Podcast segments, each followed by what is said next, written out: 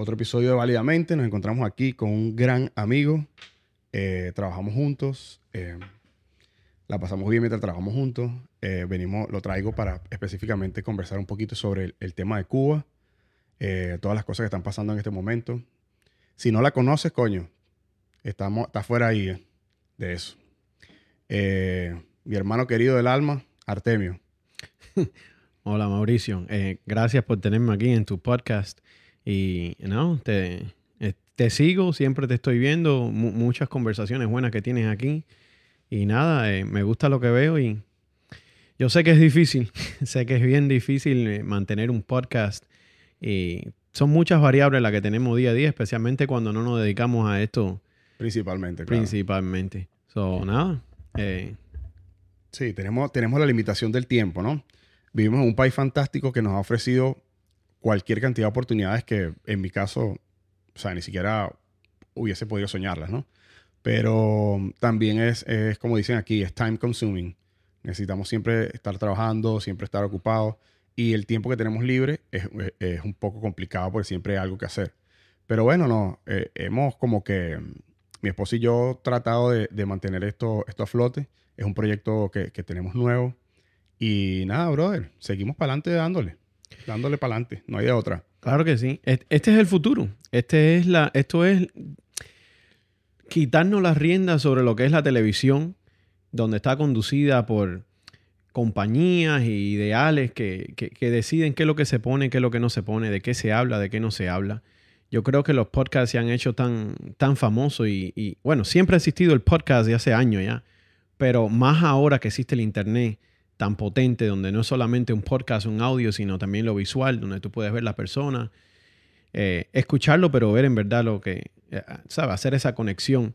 Y, y nada, es la verdad, es, el, es es la persona de la calle eh, diciendo en verdad lo que siente. No, y no solo eso, la gente escogiendo qué, qué es lo que quiere ver.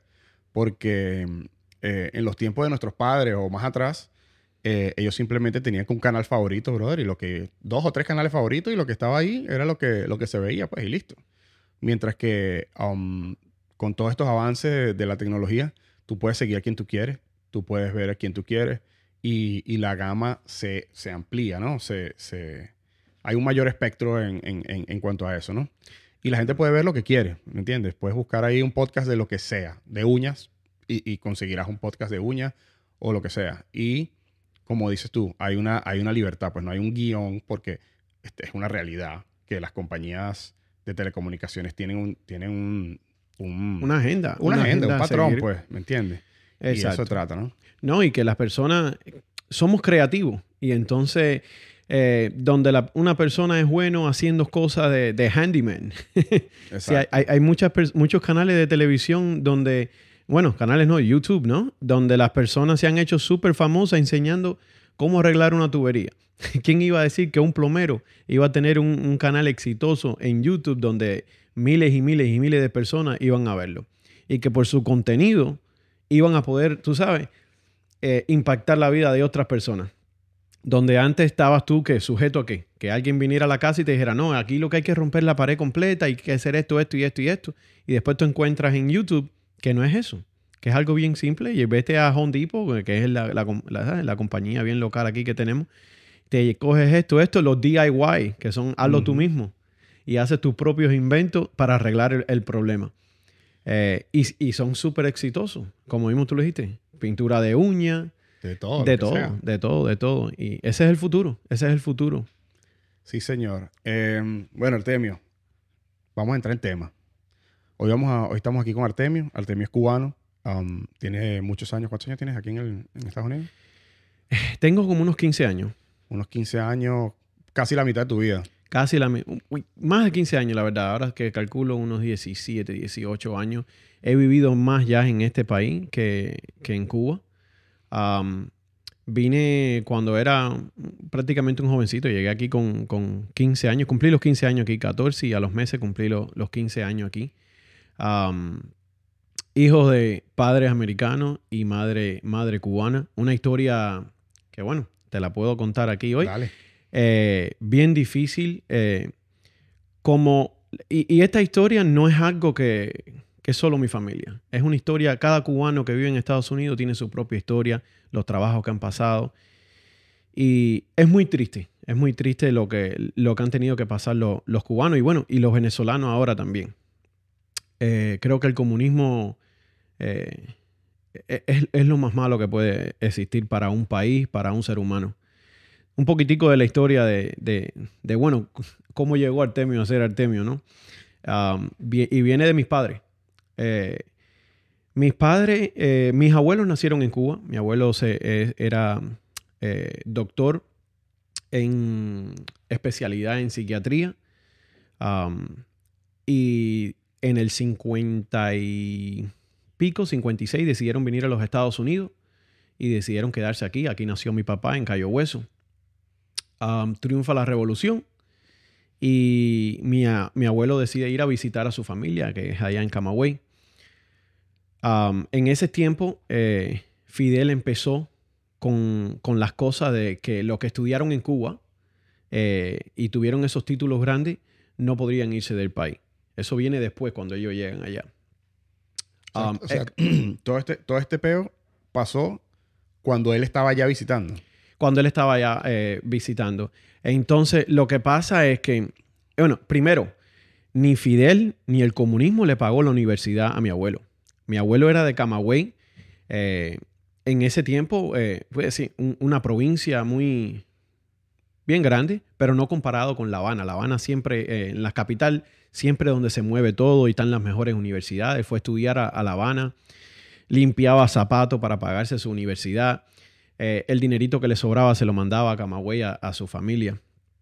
pero bueno, decidió, ya que tuvo una familia, venir a los Estados Unidos y después cuando va de regreso a Cuba a visitar a su familia, pues Fidel le dice que no se puede ir.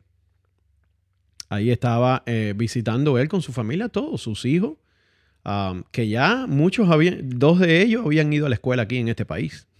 Ya, ya habían aprendido inglés y todo. Y entonces en la misma Habana le dicen a él que él tiene que irse a Oriente, a las, las, zonas montañosas. y no lo permite irse y le dice que tiene que quedarse cinco años para pagarle a la revolución. por, por, lo que él estudió. Por lo que estudió. Y entonces ahí, bueno, eh, decide mi abuela decirle que no, tienen que ir, si, tienes, si lo vas a mandar a la, a la, loma para allá, tienen que llevar a toda la familia.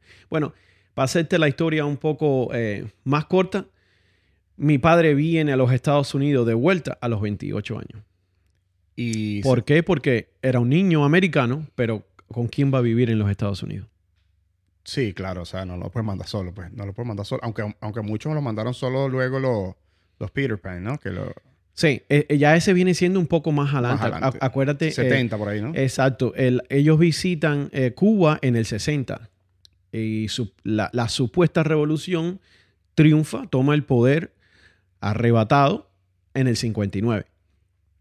entonces, mi papá solamente tenía dos años en ese tiempo.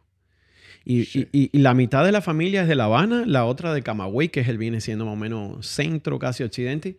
A ellos los mandan a Oriente, a la otra punta del sur, donde no conocen a nadie, a tener que hacer su vida. ahí fueron, eh, tuvieron experiencia de represión. A mi abuelo le hicieron actos de repudio veo todo lo que eh, pasa en, Venezuela, pero no sé si, si, si hacen este tipo de actos donde van a tu centro laboral, laboral a gritar, a tirar, tirar huevo, tirarte de todo. Que ahora mismo lo están haciendo a, las personas que, están protestando, están yendo a su casa otra vez a hacerle este tipo de cosas. So, las familias cubanas han pasado mucho, mucho dolor todos estos años. Todos estos años. Y bueno, mi padre no pudo venir hasta los 28 años esperando que su familia pudiera eh, venir para acá. Algo que supuestamente decía la revolución que iba a tomarle solamente cinco años, terminó tomándole toda su niñez, toda su juventud. Le, le han arrebatado, ¿verdad? La vida, un futuro que podría haber tenido esa persona tan exitoso en este país, viene a, poder venir aquí a los 28 años ya no conociendo ni su propio, eh, el, idioma, el idioma de su país. No, y, te digo, o sea, yo conozco un par de personas también que han tenido padres médicos. Bueno, Alberto. Sí. Alberto, sus padres son médicos también y, y no los dejaban, no los dejaban irse por eso mismo, porque los forzaron a quedarse porque tenían que pagar esa universidad supuestamente con servicio, ¿no? Y ahí es donde viene lo, el, el, tema del, del, de la, la, interacción del comunismo, ¿no? Como que, o sea, tú tienes que pagar. Todos somos iguales, pero el jefe soy yo. Eh, y, y, entonces ahí es donde viene la hipocresía, ¿no? ¿Dónde está la, la, la, la, educación gratuita? Porque si tú me estás dando algo gratis a mí, tú no tienes que pedir, e, e, exigir nada a cambio. Si tú lo que me estás dando es la educación para que yo la ejerza, porque yo tengo que pagarte? Ese es el tema. Mire, yo, yo considero que todos los, los seres humanos tenemos un, un, alto nivel, voy a utilizar la palabra alto, nivel de, de hipocresía, ¿no? Porque uh, hacemos unas cosas, juzgamos a unas personas por hacer unas cosas, cuando en muchas oportunidades nosotros hacemos igual, cosas iguales o peor. Y nos pasa a todos, brother. Desde el que se mete, mete adelante en el, en el carro, en, el, en la cola.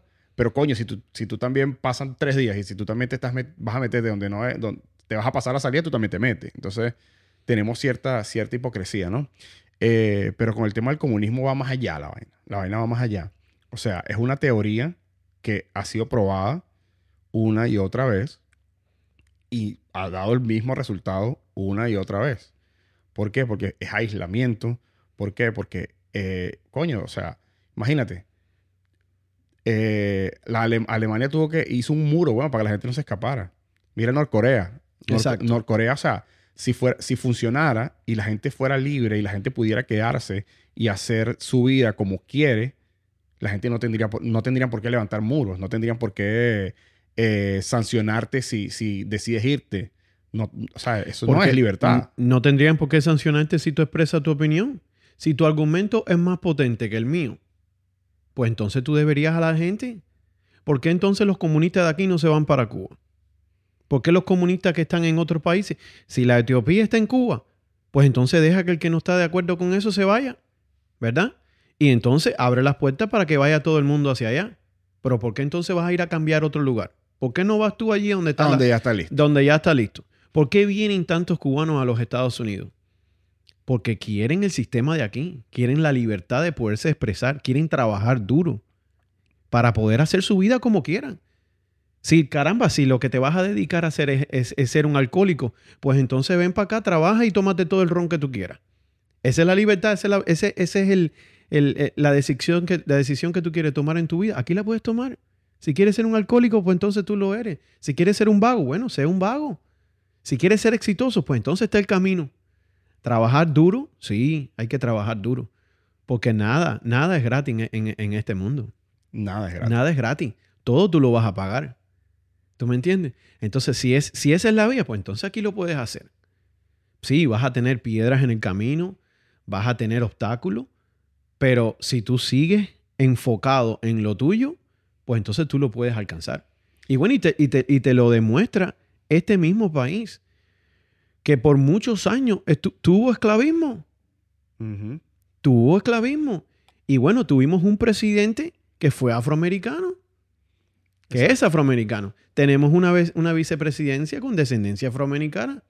Eso te dice que en este país es un país que evoluciona, que escucha a su, a su sociedad como todo, no es un país perfecto, porque el país perfecto no existe, pero, pero siento que dentro de todas las imperfecciones que pueda tener, eh, te da la opción de, que tú puedas salir adelante. Pues, o sea, un ejemplo somos nosotros. Nosotros, o sea, yo llegué aquí hace seis años sin nada, o sea, y, lo que quería era trabajar. Sí, es verdad, yo siento que, que también de dónde vengas y cómo haya estado estructurada tu familia es parte del éxito que tú puedas tener. Correcto. Porque es muy importante el tema familiar. Es, mi opinión, ¿no? Yo siento que cuando tú vienes de una, de una familia bien constituida, cuando tus padres te dieron amor, cuando tus padres te cuidaron, cuando tienes hermanos que se cuidan entre sí, que no importa dónde, dónde haya sido eso, cuando tú salgas de ahí, tú tienes unos ciertos valores y unos ciertos principios que van a estar contigo para siempre. Y entonces yo pienso que eso es una parte fundamental de, del éxito que podamos llegar a tener aquí en, los Estados Unidos, ¿no? Em, eh, correctamente. Todo empieza en la, en la familia. Esa, enseñanza que te dice, mira, este esto no se hace. Uno no se comporta de esta forma en público. ¿Sabes? Ayuda a tus amigos. Eh, enfócate en la escuela. Hay que levantarse temprano por esto. Hay que ir a la escuela para, para poder tener un futuro. ¿Verdad? Eh, sí, darte la, la luz verde para que seas un emprendedor, pero dejarte saber también los obstáculos que vas a tener en el camino y que tienes que sobrepasar esos obstáculos. No lo que hace el, comunismo. El comunismo cuando llegó presentó el Zion, vaya, la utopía.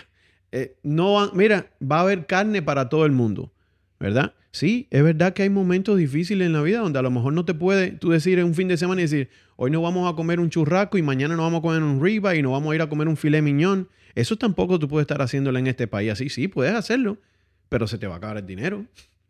¿Verdad? todo tiene una medida. Pues entonces en Cuba, eso es lo que le ofrecieron al pueblo. ¿Verdad? Comida gratis, medicinas gratis, eh, educación gratis. Ahora, todo eso fue pagado con los años que llevó llevar a Cuba a uno de los países en ranking eh, eh, altísimo. llegó a estar entre el número uno en el, en el mundo en, muchas categorías. Entonces, quitándole todos esos recursos, poco a poco, poco a poco, pudieron pagar el principio de esa revolución. Comprar, comprar, a, la, o sea, comprar a la gente, pues. Comprar a la Obviamente, si tú llegas, que eso lo hizo Fidel, yo estuve leyendo eso en estos días, tú llegas y empiezas, expropias aquí, expropias allá, eh, le quitas a este aquí, le quitas el otro allá. Coño, tú tienes, tienes un, capital donde puedes, em, donde él empezó a crear obras sociales que tal vez sí se necesitaban, no lo sé. Empezó a crear esas obras sociales, pero ¿qué sucede? El, tema del comunismo es que eh, te, cuartea las ganas de trabajar. ¿Por qué? Te dan las cosas gratis, tú te acostumbras a que te den las cosas gratis, y entonces al final no, no te hace falta trabajar. Y si, y si tú ves que tu esfuerzo eh, por ejemplo, yo tengo, yo estoy haciendo mi trabajo fuerte, duro, y al final del día voy a recibir lo mismo que la persona que no trabaja. Eso lo que hace es generar... Desmotivar, completamente, al individuo. Claro que sí. Y, lo que pasa con eso es que las grandes masas, ¿verdad? Porque en, en, casi todos los países exitosos le dicen el 1%, pero es que, es que es muy difícil mantenerse en su curso para ser exitoso. Es más fácil ir a la discoteca mientras otra persona está estudiando medicina. Mientras otra persona está en este mismo país, eso se ve en este país. Mientras hay estudiantes que están pasándose la madrugada, estudiándose y comiéndose un libro para poder ser exitoso en el futuro, ¿verdad? Otros están vacilando. Pues entonces esa persona va a tener una delantera en el futuro y la vida te va, te va llegando. Y cuando se acaba el vacilón, pues entonces no tienes una vida preparada. Y ahí entonces es donde queda el problema de esas grandes masas. Entonces, cuando tú le puedes quitar a ese 1, 2, 3% toda esa riqueza y tú se la repartes al pueblo, pues entonces esa gente van a quedar contenta. ¿Verdad? Por ahora. Por ahora, porque tú tuviste a quién quitarle. Por eso es que todo el mundo dice, no, no, si lo hacemos así, sí, sí, sí, ahora sí está bien. Ahora tú lo vas a ver y vas a estar contento. Y cuando tú no tengas a quién quitarle, entonces ahí es donde va a pedirle crédito a otros países. Y se empieza el endeudamiento. Y, empieza la deuda y la deuda y la deuda, donde al, punto que es donde llega Cuba ahora, donde le debe dinero a todo el mundo, hasta la misma China. Ellos están, la gente, los comunistas piensan ahora que China va a ayudar. China le deben dinero a China le deben dinero. Y, eso es lo que pasa. Volviendo al punto que te decía de, quitarle a ese 1%, que este no es ni el 1% de lo que te voy a contar. Hace como unas tres semanas atrás tuve el privilegio de conversar con una persona, 95 años, con una mente muy clara, que vino aquí para este país y trabajó toda su vida aquí. Una persona humilde, eh, de a pie, trabajador. Tenía una finca en Cuba Tenía una finca en Cuba con su ganado y al frente otras personas más exitosas con ganados y todo. Y yo le pregunto, ¿cómo, cómo es que fue eso? ¿E, e, ¿Es, cierto que pasó? Que, ¿cómo, ¿Cómo te despropiaron todo? Dice, pues no vaya a pensar que hubo un aviso de que esto es lo que vamos a hacer. Un día tocan la puerta y cuando veo eran oficiales montados en camión a decirme que tenía que abrir la puerta del, del ganado, que se lo tenían que llevar. Que eso era una decisión del, del comandante para ayudar al pueblo y que necesitaban su ganado. Y así iba, me contaba que iba, porque eso no lo no busca ni en camión ni nada, iba todo el ganado por la calle. Ahí, todo el mundo, recogiendo. El de al frente, tú, abre la puerta, se va todo.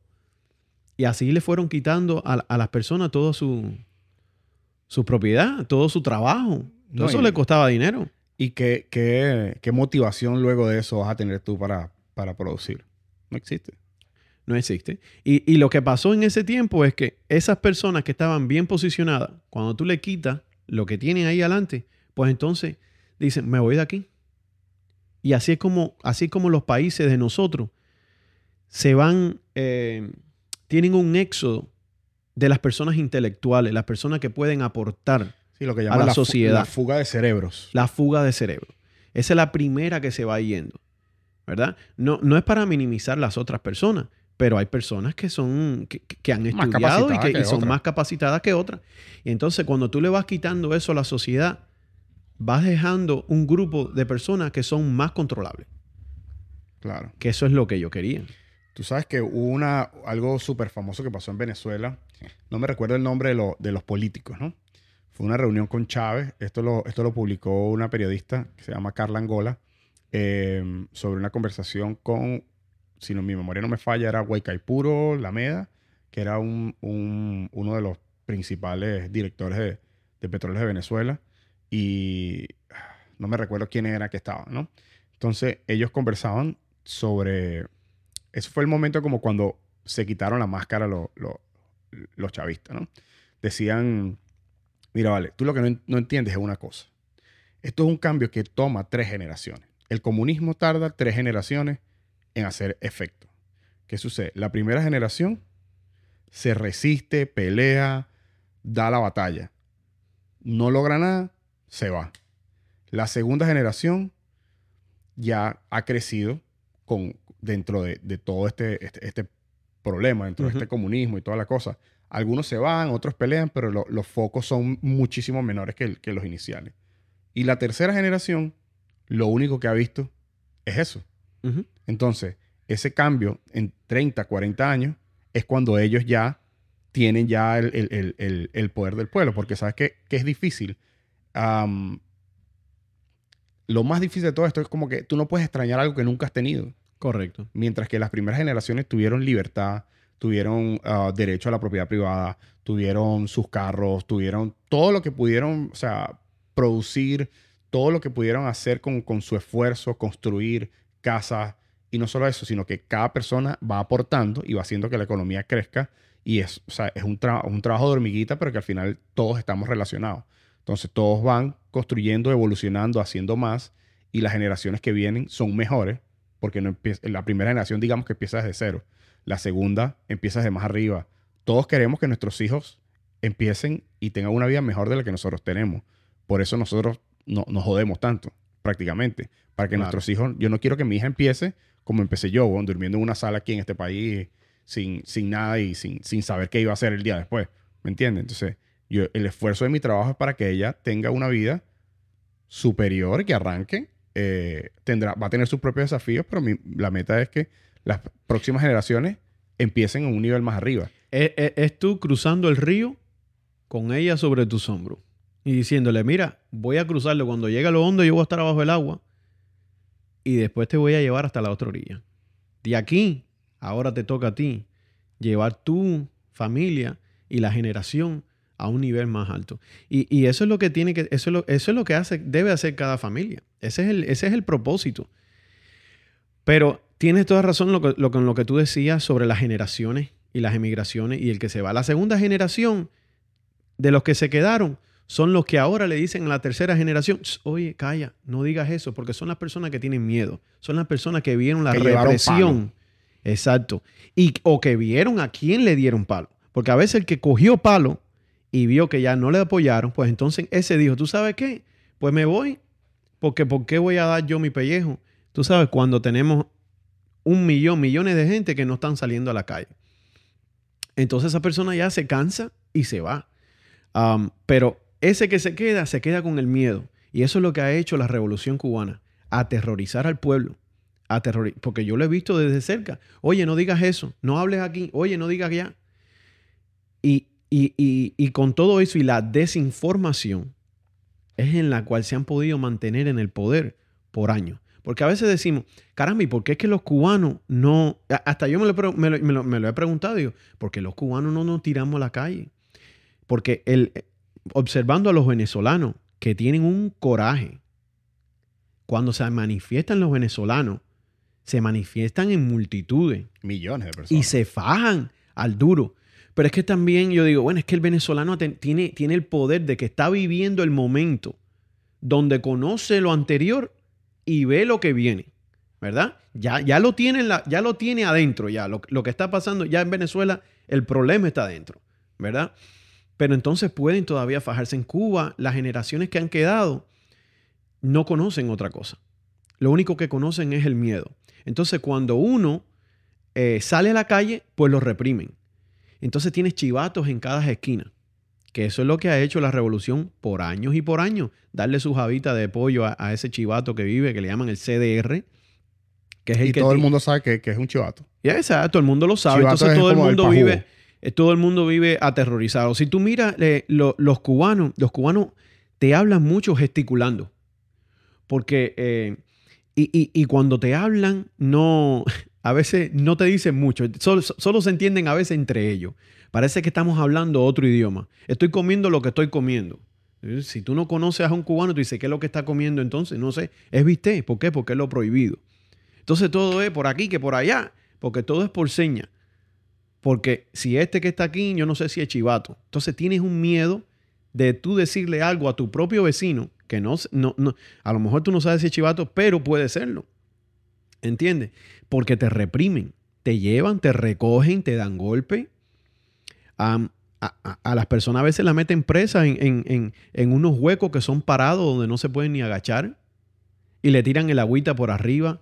Eh, reprimen muy fuerte. Bueno, los venezolanos están, experimentando todo esto ahora. Pero aparte de eso, no han tenido la información. Por muchos años, los cubanos solo escuchaban de lo que venía un visitante y muy calladito le contaba a los demás. Porque entonces meten preso a ese y esa persona quiere ir, ayudar a su familia y volver para acá. Entonces se mide mucho también al hablar. Entonces, no, sí, esto es así, esto es asado. Ah, pero es que el ser humano tiene que ver para creer. Total. Y por muchos años, la revolución ha tenido a esos que han mantenido del lado de ellos. Pero ya no pueden mantener. Ya no hay, ya, ya no hay fondos para eso. Se le acabó la, la Unión Soviética y vino el periodo especial, especial tan fuerte en Cuba. Si no llega a ser por Venezuela, Cuba colapsa. Sí, ya, ya estuviéramos hablando de otro tema ya. Si fuera, si Venezuela, el tema es que Cuba siempre, o sea, los, los Castro siempre han, han tenido a dónde acostarse. Siempre han tenido a dónde acostarse. Primero la Unión Soviética, después los americanos. Eh, no, mentira, primero, primero fueron los españoles, cuando, cuando em, Cuba era eh, colonia española. Después, eh, los Estados Unidos, si mi memoria no me falla, los ayudó a sacar los españoles. Después dijeron, bueno, estábamos como, estaban como que, o sea, cambiamos una bandera por otra. Y luego, cuando ellos estuvieron solos, pasó todo este peo que pasó. Eh, ¿cómo, se llama, ¿Cómo se llama el que estaba antes de, de, los Castro? Eh, Batista. Batista. Julio Batista, ¿no? Surgencio Batista. Surgencio, Batista. Eh, bueno, sí, los cubanos es que, es, que es, parte de la historia. Siempre hay que, hay que, hay que defender, eh, eh, hay, que pelear por algo. Y los mambises fueron los que pelearon contra los españoles, tratando de sacar a España. Y, España había dejado ya muchas partes del mundo que tenían conquista, pero Cuba no la quería soltar. Entonces a Cuba mandaba, mandaba y mandaba ejército.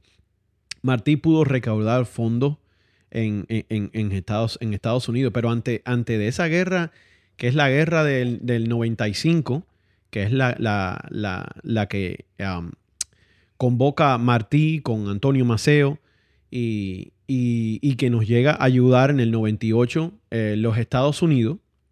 Por supuesto, ahí hay siempre intereses, pero yo digo que el, el fin justifica los medios. Si pudimos sacarnos de los españoles por los americanos, pues entonces, muy bien, bienvenido sea. Después miramos adelante cómo resolvemos el problema, ¿verdad? Pero bueno, fue la guerra del 95, anterior a esa era la, guerra de los 10 años. De los 10 años. De los 10 años, que fue una tremenda guerra, levantarse contra los españoles que tenían un control absoluto. 400 años. Absoluto sobre Cuba. Y se, derramó mucha sangre. Mucha sangre. Muchas personas murieron. Y bueno, cuando decimos que, que, que, los americanos, los americanos no estuvieron en el poder tantos años en Cuba. En el, en el 1902 ah, ya Cuba se declara independiente, que fue el 20 de mayo de 1902. Eh, eh, hay, algunos presidentes. Eh, Cuba llegó a tener presidente. Y bueno, lamentablemente caímos en otra dictadura que fue la de Batista, que fue terrible. Fue terrible porque las dictaduras, todas las dictaduras son malas. Cuando el pueblo no puede decidir el futuro del país, pues entonces ahí vamos al caos. Fue mala y, es, de eso fue lo de lo que Fidel se pudo agarrar. Y entonces, cuando las personas quieren salir de algo tan desesperadamente y viene alguien y te ofrece las maravillas, pues entonces... El Salvador. Te convierte, exacto, es el Salvador, es el Mesías de ellos. Y por años, por años, eh, yo diría que la gran parte del pueblo creía en la revolución creía en la revolución y para, por eso era tan fuerte para aquellos cubanos que vivían en, el 60 en Cuba. Porque no era solamente el gobierno, sino el mismo pueblo te repudiaba. Te repudiaba. Que iban a tus casas, te tiraban huevo, porque cuando había huevo, te tiraban de todo, mierda, de todo te tiraban en la casa. Entonces tú tenías que, mira, callar. Calladito la boca. Calladito la boca.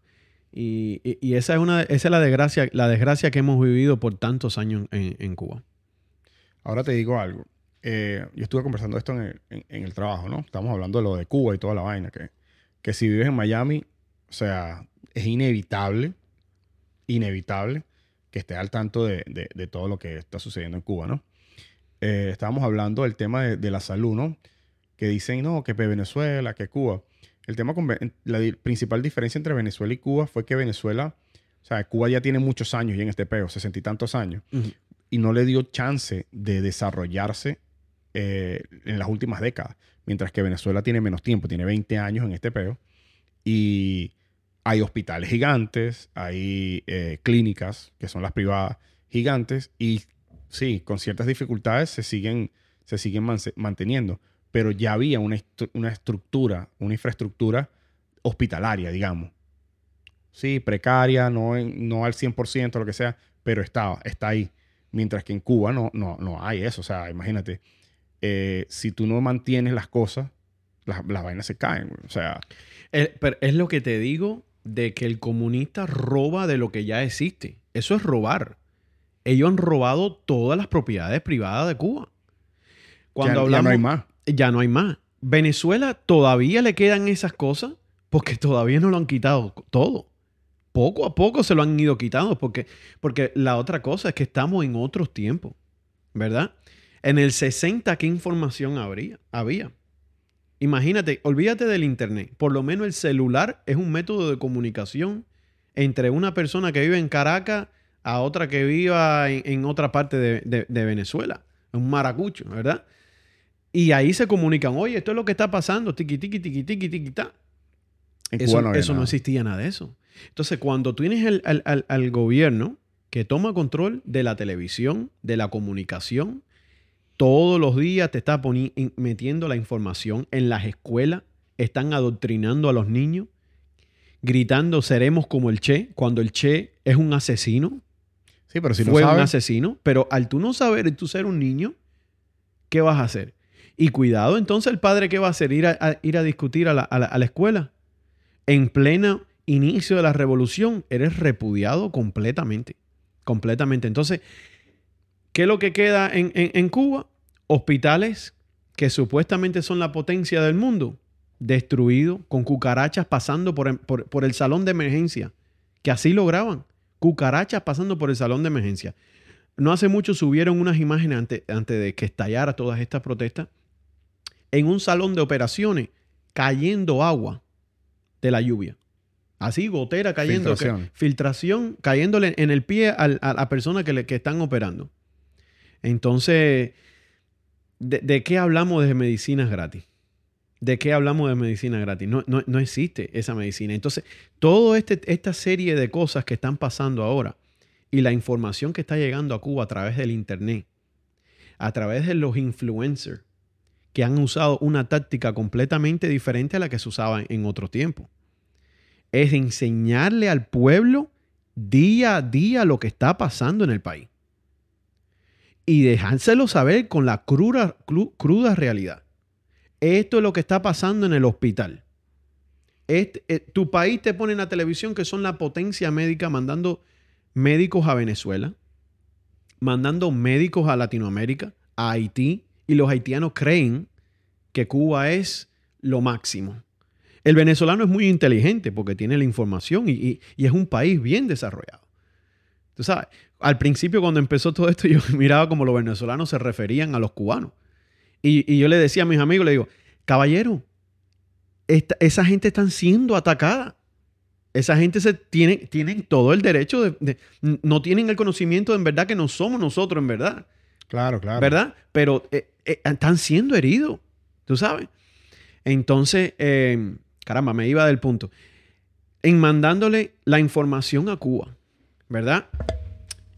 los hospitales con la gente llegando llena de, con sarna, la gente llegando con, enfermedades eh, que, que en este país se pueden solucionar muy fácil con medicina y lo mandan para la casa sin ningún recurso para poder eh, para poder, ¿cómo se llama esto? Em, solucionar ese problema, ¿verdad? Eh, te voy a hacer una anécdota. Mi hermana, mi hermana eh, cogió el COVID. Entonces, en el trabajo le dijeron que tenía que, ir al hospital, fue al hospital, y en el hospital no hay cama. Eso es allá, ¿no? Eso es allá. Mi hermana vive en Cuba. En el hospital no hay cama. La gente está en los pasillos sentada en los asientos de espera acostados, todas las personas del COVID. Entonces, como tienen COVID, lo mandan a una escuela que cogieron para, para llevar las personas con COVID y las otras personas que supuestamente son los posibles contagiados, lo mandan para ese lugar también. So, en ese lugar tienen gente que tienen COVID y que posiblemente tengan COVID. Fíjate, fíjate. Y las pruebas, tienen pruebas como para, como para saber, o los test. Tienen, tienen para, para saber quién tiene y quién no. Supuestamente. Eh, pero bueno, mi hermana eh, le dijeron que estaba positiva y ella eh, tuvo la experiencia de no tener el, olfato, perder el olfato. Y entonces ahí estaba con personas que no tenían COVID también. No, dicen que posiblemente tenga COVID. Fíjate, tú estás poniendo, es un matadero. Es acabar con la población para poderse mantener en el poder. Sí, ya, a ese punto ya ellos tienen, ya no tienen, no tienen vergüenza ya. O sea, ya es una vaina que, a ellos no les importa. O sea, el fin principal es, no importa lo que pase, quedarse, quedarse, quedarse en el poder. Y es que no tienen los recursos. Ellos están poniendo como que ellos son la potencia médica, pero ellos no tienen los recursos. Entonces, en, en una situación como esta, donde ellos al principio de la pandemia alardaban y mandaron Cuba manda no sé cuántos médicos a Italia, no sé cuántos médicos a España, ¿verdad? Para ayudar con la pandemia. Pero sin embargo, las puertas están abiertas para el turismo. Cuando todos los países están cerrando su frontera para proteger a su pueblo, Cuba está incitando el turismo en Varadero. ¿De, dónde más, ¿De dónde más van a sacar plata? Exacto. Es de donde único pueden sacar plata. A los canadienses, vengan para acá, y aquí también lo atendemos. Y ahí empezó el problema. La desesperación porque no tienen los fondos, necesitan el dinero líquido. Sí, imagínate, sí. Cuba, no, para nada es un secreto que, que Cuba lo que... El, o sea, el dinero principal que reciben primero es el turismo y segundo es um, eh, las remesas, ¿no? Yo creo que el primero es la remesa y el segundo es el turismo.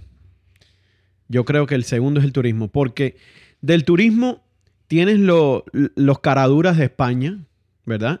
Que son los que están en convenio para los hoteles en Varadero, en Guadalavaca, que lo que es el norte, en la parte norte de Oriente, eh, Cayo Guillermo, todo eso tienen convenio con los españoles. Por eso los españoles no, se, no, han sacado, no han sido firmes en que están, dicen por aquí que sí, pero no son firmes en que Cuba tiene que parar la represión con el pueblo, ¿verdad?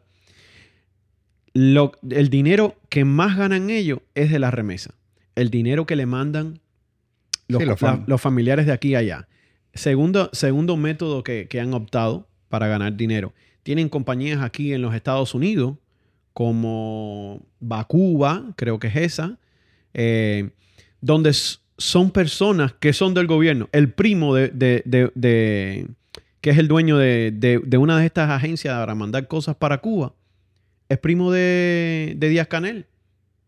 Ahora la pregunta es, ¿cómo, cómo coño llegan esos carajos aquí, brother? Si, si, por ejemplo, si tú sabes que ese carajo es el, eh, relacionado con, estos carajos, ¿cómo, cómo, ellos, cómo logran una visa? ¿Cómo, ¿Cómo ellos logran venir para acá? O sea, es una vaina que yo no, no, voy a entender. A mí me parece que eh, hay un cierto complot, una, una ineficiencia del gobierno americano en verdad filtrar e identificar quién es esa persona. Sé que es difícil porque cuando tú vienes de Cuba, tú puedes decir lo que tú quieras. Yo soy, si tienes un pasaporte, yo soy Pedro Gómez.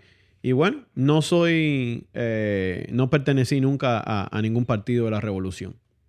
Y entonces hay que creerlo hasta que se lo descubren en las calles o lo descubren haciendo cierta, cierto tipo de acción a favor del gobierno. Tienen que pescarlo, pues. Tienen que pescarlo. Y la otra cosa es estas caravanas que vienen de, Centroamérica, entrando por la, por, la, por la frontera con Estados Unidos. Ahí viene de todo. Sí, ahí no ese, sabes ese es el Mariel. Ahí no sabes quién es quién. Ese, ese es el Mariel. Ahí, mete, ahí metes de todo. Por eso, en los últimos años, tú has visto ciertos supuestamente cubanos que están, eh, han creado una plataforma que le llaman Puentes de Amor. Así fue um, lo pusieron muy fuerte cuando la campaña de, Biden. Porque lo que quieren es que quiten supuestamente, como ellos le dicen, el bloqueo de Estados Unidos a Cuba. Coño, ahora una vaina con el, una vaina con el bloqueo. Decían que no había, no había gasolina, gasolina en, Cuba por el supuesto bloqueo. Coño, pero ahorita que empezaron todas estas protestas y todo esto, vi el montón de patrullas afuera de, las calles. Todas tienen gasolina y todas están rodando tranquilamente. Los camiones, las patrullas, todo, todo tienen gasolina. aparte, sí, pero que hablan del combustible si el combustible se lo ha estado dando Venezuela.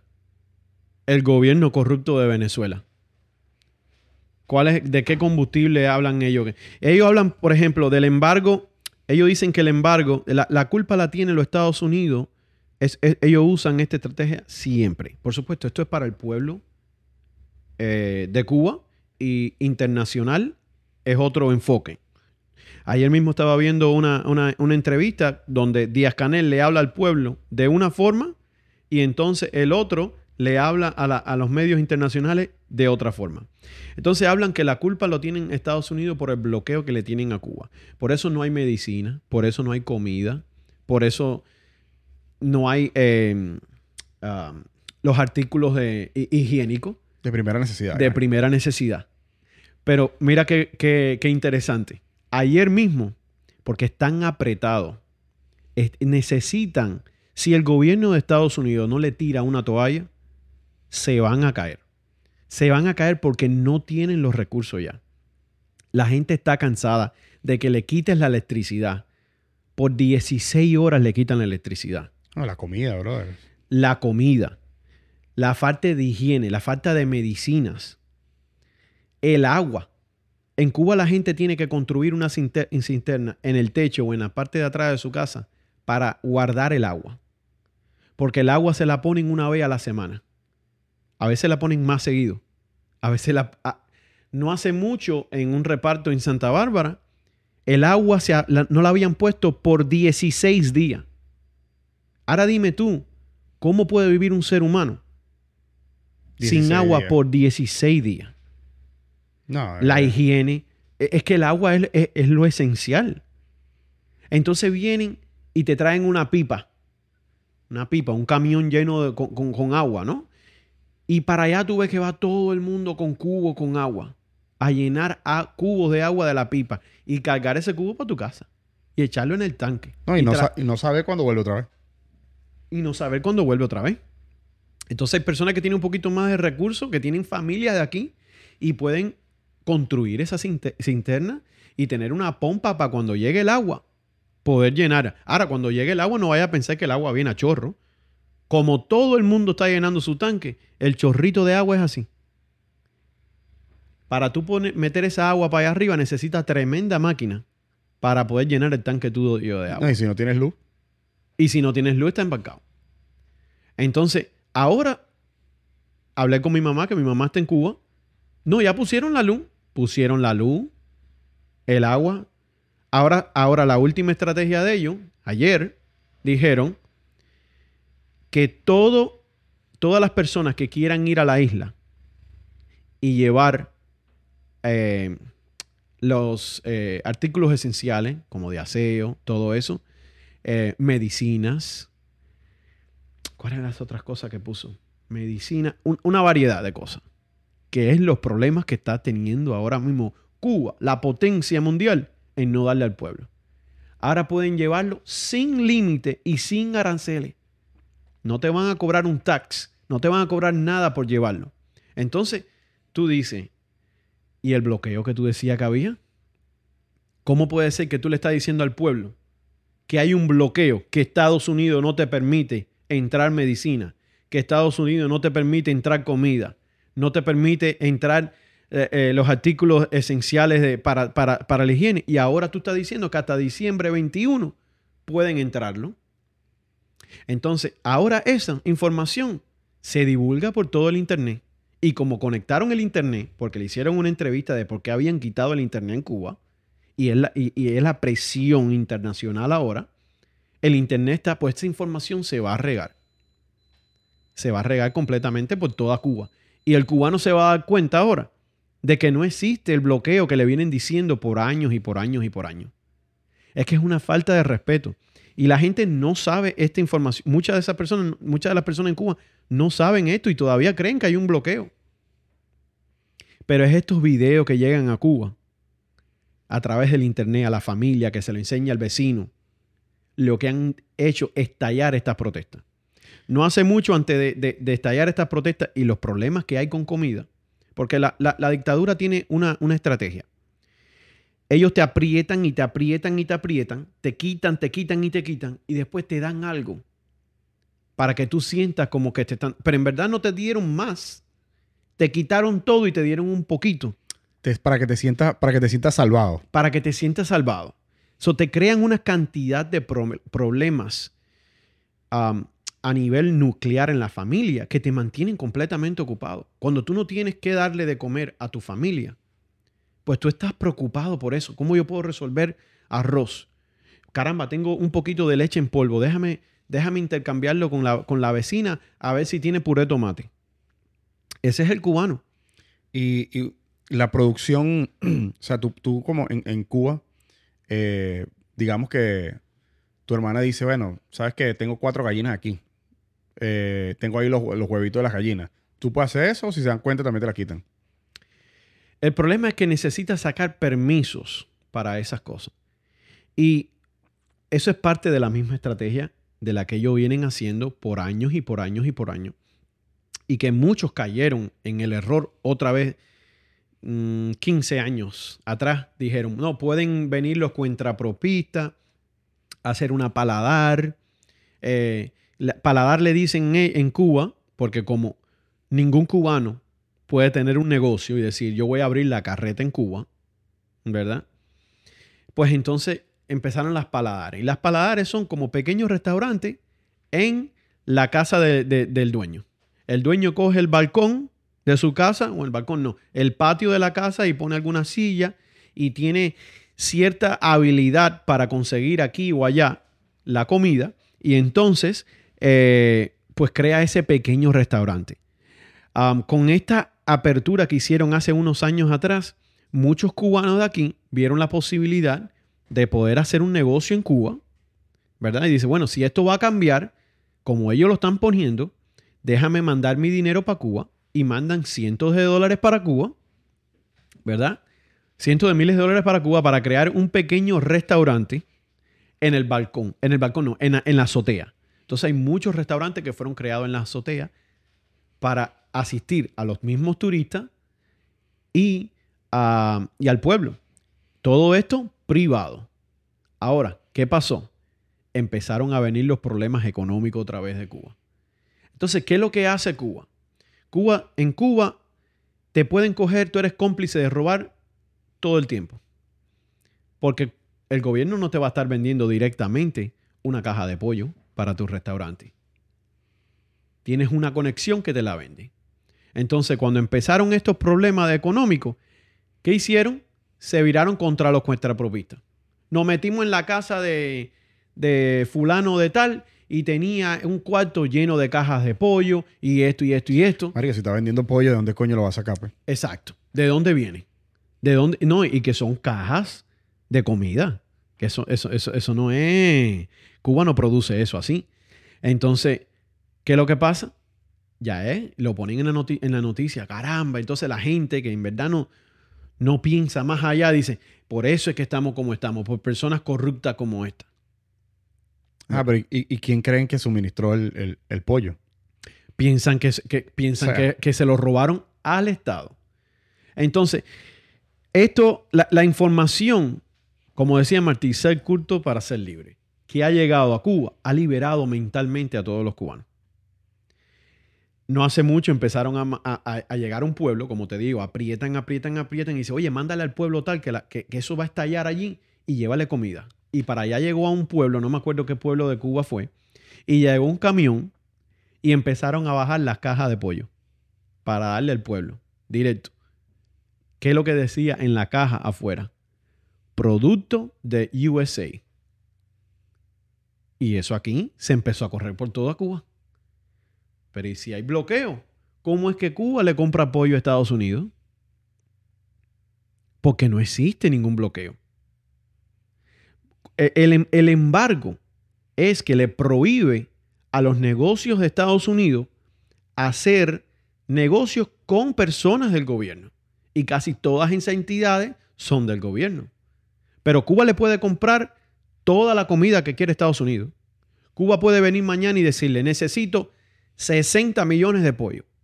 Y ahí está Estados Unidos para vendérselo. Necesito 60 millones de dólares en vitamina C. Ahí están. Y más nosotros aquí que lo, que, lo, principal para Estados Unidos es capital. Exacto. Mientras, mientras más quieras venir a comprar, chévere. Ellos te lo van a vender. Y que el propósito del embargo no es hacerle daño al pueblo, es hacerle daño a la dictadura. Es lo mismo todas las sanciones que le han puesto al gobierno de Venezuela, ¿verdad? Porque es hacerle daño a la dictadura. Pero ya el pueblo se cansó de, de las mentiras y ve la realidad de lo que hace el gobierno y bajo esa presión de no tener, porque ahora lo que quiere hacer la comunidad internacional es que defienden la revolución, es hacer ver como que esto es un problema, como lo han puesto los canales, que ahora Univision está cambiando un poquitico, pero lo que pusieron fue, no, eh, tras, tras la escasez de comida y medicinas en Cuba y el COVID, se ha estallado en Cuba una protesta. Eso es falso. La gente está protestando en Cuba y tú no lo oyes diciendo necesitamos medicina. Tú oyes diciendo libertad. Están gritándole una palabra muy fea, Díaz Canel, Singao. Bien claro, libertad. Eso es lo que grita el pueblo. El pueblo no está gritando, dame comida, necesitan de todo eso. Pero eso no es lo que están diciendo. Te están diciendo que te vaya. Sí, yo lo que siento es que la gente entendió de que para poder tener esto, esto, esto y esto, necesito salir de esto. Exacto. Ya la gente, la, gente vio la raíz del problema. Y por eso es que la gente se ha tirado a la calle. Nunca había pasado. de esta forma, porque conozco personas que estuvieron en las manifestaciones del maleconazo, que fue la crisis que vino después de la caída de la Unión Soviética. En el, en el 94, 93 empieza Cuba a pasar por el periodo especial fuerte tras no tener el sostén de la Unión Soviética, ¿verdad? Y va por este periodo especial y la presión empieza y empieza y empieza y la gente se tira a la calle en una sección de La Habana que le llamaron el maleconazo, donde fueron todas esas personas para el malecón. Y allá se apareció Fidel y, y empezaron a dar palo. Pero eso fue en un lugar, tenían todos los recursos en ese momento para ir a ese lugar y controlarlo. Pero lo que pasó el domingo, lo que pasó en el domingo no fue en un lugar. Lo que pasó el domingo fue en todo el país. Desde oriente hasta occidente, de una punta a otra. Empezó en un, en, un pueblo que se llama San Antonio de los Baños, donde se tiró todo el mundo a la calle. Estaban todos reunidos en un parque y dijeron, pues bueno, ya, vamos a gritarlo. Y empezaron a, a envalentonarse y desde ahí empezaron a caminar por toda la calle y le pedían al pueblo que se sumara y así se fue sumando. Y lo mismo ya lo vieron en el internet que pasó en ese pueblo de San Antonio de los Baños y se tiró entonces sí, ellos pueden La Habana. Y dice, pero no, no, ya todo el mundo está en la calle. Porque ese era el miedo de Cuba, del cubano. No voy a salir yo, porque ah, hace, hace un año atrás salió un cubano con un cartel gritando abajo la dictadura y le dieron un entrapalo y la gente nada más los miraba. Ya no. Ya la gente se mete y ala al oficial para atrás. Y cuando los oficiales empezaron a tirar tiro, pues los cubanos le empezaron a tirar piedra. Esto le llegó a la dictadura de, sorpresa, porque perdieron el control, porque no era en un punto, era en todo el país.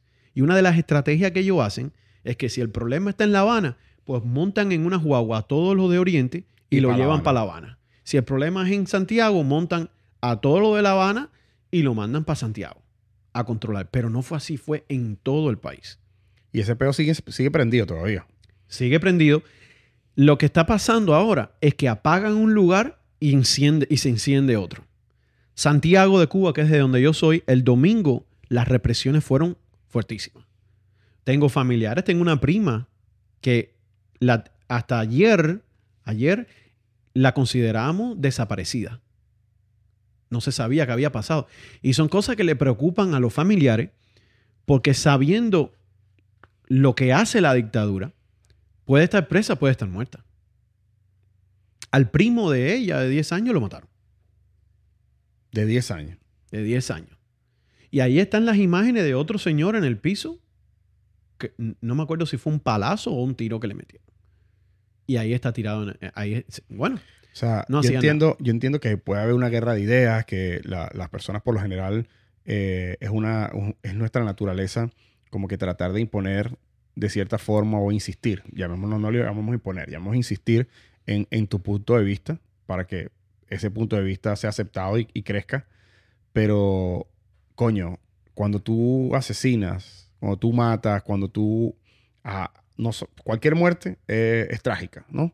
Pero cuando asesinan niños, o sea, niños que se, en vez de estar, o sea, se tiraron a la calle a tratar de hacer algo, eh, porque sintieron que no, que, no, sienten que no hay futuro, coño, ahí es donde yo digo, o sea, si no salen ahora de, de esto, coño, no hay, no hay salida. Pues. O sea, no, no, no hay salida. Y estamos hablando de pacíficamente.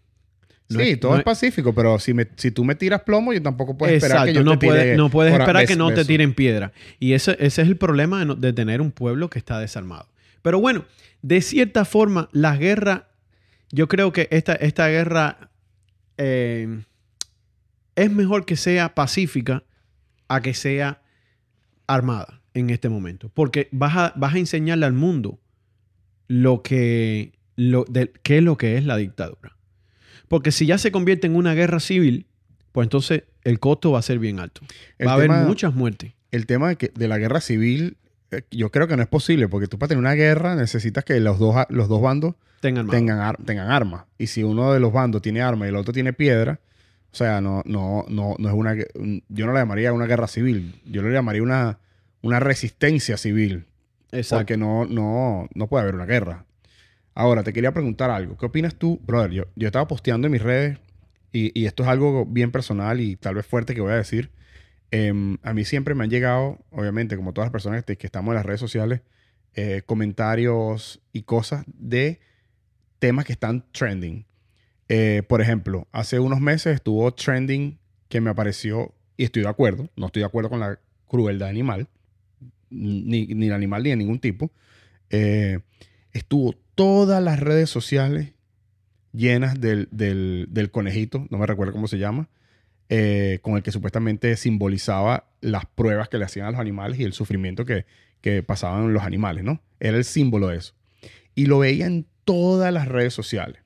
Entonces ahí es donde yo digo, sí, es verdad, no debemos eh, torturar a los animales. Y muchas personas pusieron a la orden sus redes sociales para fomentar esto. Y yo siento que ahí es donde, donde viene la molestia mía, ¿no? Que como es un tema que está trending, todo el mundo lo pone. Y yo siento que hay veces que ese, ese tipo de temas, que, que si lo comparas con, con, el sufrimiento de un pueblo, puede ser pendejo, ¿ok? Puede ser antipático. Y hay millones de personas que han compartido eso y no comparten lo que está sucediendo en Cuba. No comparten eh, la molestia de, que maten a niños, de que maten a, personas. O sea, entonces ahí es donde yo digo, tenemos que dejar de ser un poco hipócritas, ¿ok? Y tenemos que tratar de... de, Lo, lo, único que podemos hacer nosotros desde aquí es simplemente seguir dando el mensaje, seguir moviendo, seguir dándole para que, ¿para qué? Para que de alguna forma el mundo se entere de lo que está sucediendo, ¿me entiendes? Porque o sea, así como lo hacemos con cosas que son trending, que son cosas eh, que tal vez, eh, no sé cómo llamarlo, debemos también, coño, promover, debemos, debemos también como que eh, hacerlo como lo, que hizo Enrique, Enrique Santos. O sea, lo que están haciendo, si ves una manifestación, grábala. Si ves algo, este, grábalo y postéalo. Si ves un post de alguien, ¿no? O sea, yo vi un post de un carajo que te quería comentar para que me, me, des tu opinión de eso. El post del carajo, bueno, que quiere ir, que quiere montarse en un barco, quiere irse para allá a matarse con esos tipos. ¿Se entiende? O sea. Hay varios. Ah, desde mi punto de vista, ¿no? Eh, yo sé que desde afuera, a lo mejor si no has tenido esta experiencia o no conoces un poquitico el pasado en esta historia, pues entonces eh, la, la, atención y la, y la visión sobre eso puede ser diferente al punto del trending, es algo que me molesta. Me molesta. ¿Y por qué? Porque hacemos hincapié a ciertas cosas que sí, vamos a apoyar todo. Por ejemplo, eh, y voy a decirlo como es, el, el hashtag de Black Lives Matter cogió más popularidad al momento que lo que está pasando en Cuba. ¿Verdad? ¿Por qué no está pasando lo mismo? ¿Por qué Univision? ¿Por qué Telemundo no está haciendo hincapié y ahí, y ahí, y ahí, porque no hay una cobertura continua, como lo hicieron ellos. Como CNN, que está supuestamente del lado del pueblo y de las minorías, como CNN no está, no tiene gente ahí en, las manifestaciones. Como CNN estaba ahí del lado de la gente de Black Lives Matter, ahí mismo, y no está en Cuba. ¿Cómo no está cubriendo todo lo que está pasando y las imágenes y, los tiros? Porque las imágenes están, tiros en la barriga, tiros en las piernas. ¿Cómo no está cubriendo ese tipo de cosas? Antier yo vi una escena que, me partió el corazón. Porque es que el, el, gobierno no le permite ambulancia al pueblo. So tú le das un tiro a un ciudadano, tienes, tienes el, eres tan pendejo de darle con un arma de fuego a una persona que no está armada y entonces también le prohíbes que una ambulancia lo lleve al hospital, le prohíbes que, lo atiendan en el hospital, Hay personas que han llegado al hospital con un tiro y tú sabes qué es lo que hacen. Pues entonces ya lo tienen identificado y no lo quieren atender. Yo vi una imagen de un, eh, que a lo mejor después te la puedo compartir y a lo mejor aquí las la personas las pueden ver, llegando en un caballo con una carreta a todo meter a un hospital. Una madre con el hijo acostado en la carreta. ¿Verdad? Y entonces llega en una carreta y tú ves a la gente del hospital caminando como si fuera, llegó Juancito con pizza. Nada, pero yo estoy lleno. caballero, usted ve, usted ve llegar una ambulancia aquí y está llegando al hospital y lo están esperando los, enfermeros. ya, ya, saben que van llegando alguien. Bueno, y saben que van llegando, pero y si no, es una corredera total. Y tira la camilla y ahí estaban las mismas personas que llevaron a esa, a, ese, a esa persona buscando, cogiendo la camilla, llevándola para atrás, montándola, y la mamá echando 30 mil malas palabras al que se le ocurriera decir que, que, está en contra del gobierno. Que porque está en contra del gobierno no lo atendiera. Dijo, lo van a atender porque ta, ta, ta, ta, ta. Y las palabras ya tú te las puedes imaginar de una madre que le han dado un tiro a su hijo. Es una escena que parece que estamos en los tiempos de los mambis. Entonces tú dices, ¿y cómo eso no está en CNN? ¿Cómo no está trending todo eso? Por eso eh, yo creo que es muy importante y para la comunidad, los, para los que no son cubanos, nos disculpan si no ven protestando tan fuertemente en las calles de Miami. Porque es lo único que podemos hacer desde este lado. Lo único que podemos hacer desde este lado es aumentarle la presión a la dictadura. Que, las, que, que todas las personas a nivel internacional sepan lo que está pasando en Cuba y que tengan que compartirlo. Mira, yo no estoy de acuerdo con, con lo que es eh, destruir negocio como pasó aquí. No, eso no tiene sentido. Pero cerramos la calle, hay que cerrar la calle, vamos a cerrar la calle para que tenga que venir cerraron la calle y entonces ahí fue que fue NBC a grabar. Pero te digo yo, porque yo estaba allí, yo estaba allí. Tú tienes que verle la cara a los reporteros, como que están cubriendo algo, como que con una cara en, vez de, no sé, tener más aliento. Ahí ve la, la, la persona que cubrió la protesta del Palmetto. La cara que le cambia cuando está en la cámara encendida a cuando está las personas allí protestando, es, algo para grabar. Es algo para grabar. Te enseña lo falso que son todos ellos.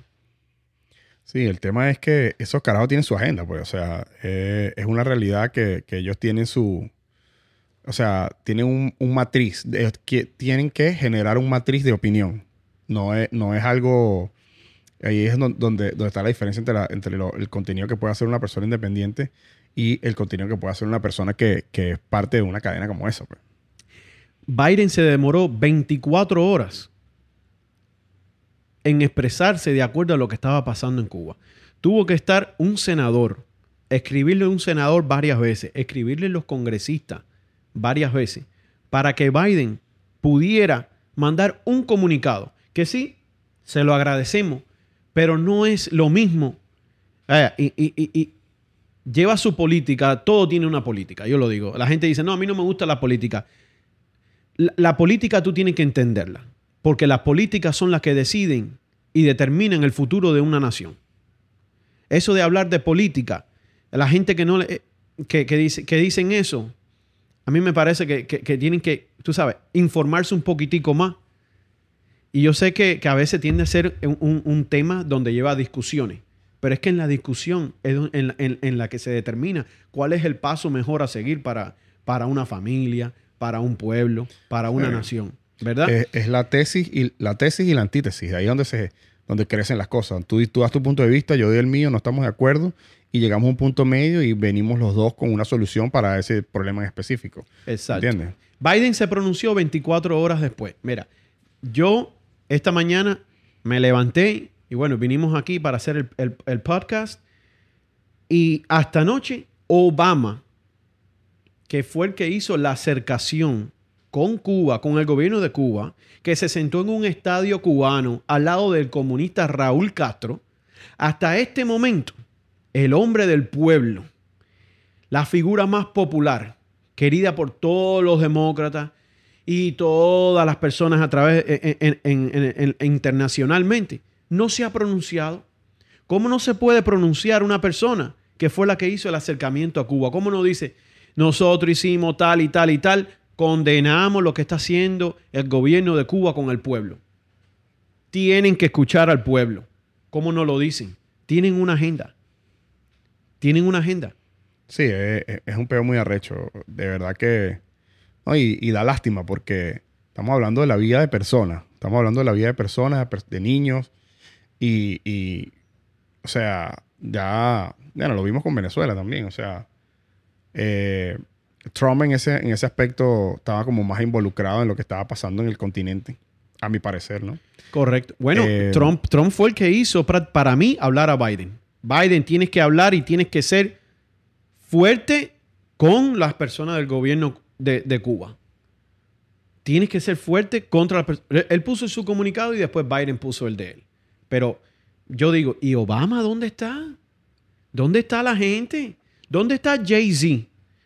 ¿Dónde está Jay-Z, el, el rapero americano tan querido por el pueblo americano, que fue a Cuba y se montó en los carros los Ford del 58, del 56 y se fumó un tabaco.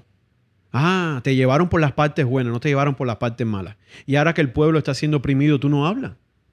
¿Cómo puede ser que tú no hables en este momento? So, eh, es una doble moral la que hay.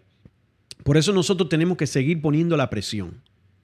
Los cubanos tenemos que seguir poniendo la presión para que el mundo sepa lo que está pasando en Cuba y donde quiera. Si hay que parar el expressway, lo vamos a parar. Porque así fue como nos escucharon. Y vamos a ir a Washington. Y vamos a seguir haciendo protesta aquí hasta que el mundo se reúna para hablar de lo que está pasando en Cuba. La ONU, la OTAN. Vamos a hacer las manifestaciones que sean necesarias. Tomando el tema de lo otro, que, son dos cositas que mencionaste que quiero, quiero responderte a eso. Eh, te voy a mencionar lo de Enrique Santos, porque es, el punto de vista mío como cubano. Enrique Santos organizó una, una manifestación en la calle 8, en el Versalles. Cuando lo, cuando lo escuché, dije, muy bien, perfecto, para allá vamos. No llegué a ir, porque cuando empecé a ver cosas, me sentí mal. Hay que estar bien claro, mi gente. El pueblo de Cuba lo están matando. Al pueblo de Cuba le están cayendo a palo. Están buscando los niños en, las casas por la noche y lo están arrebatando y lo están mandando para otra parte del país para que dé palo. Y lo están amenazando de muerte. Este no es tiempo de música. Este no es tiempo de, pachanga. Yo sé que uno se, uno se pone...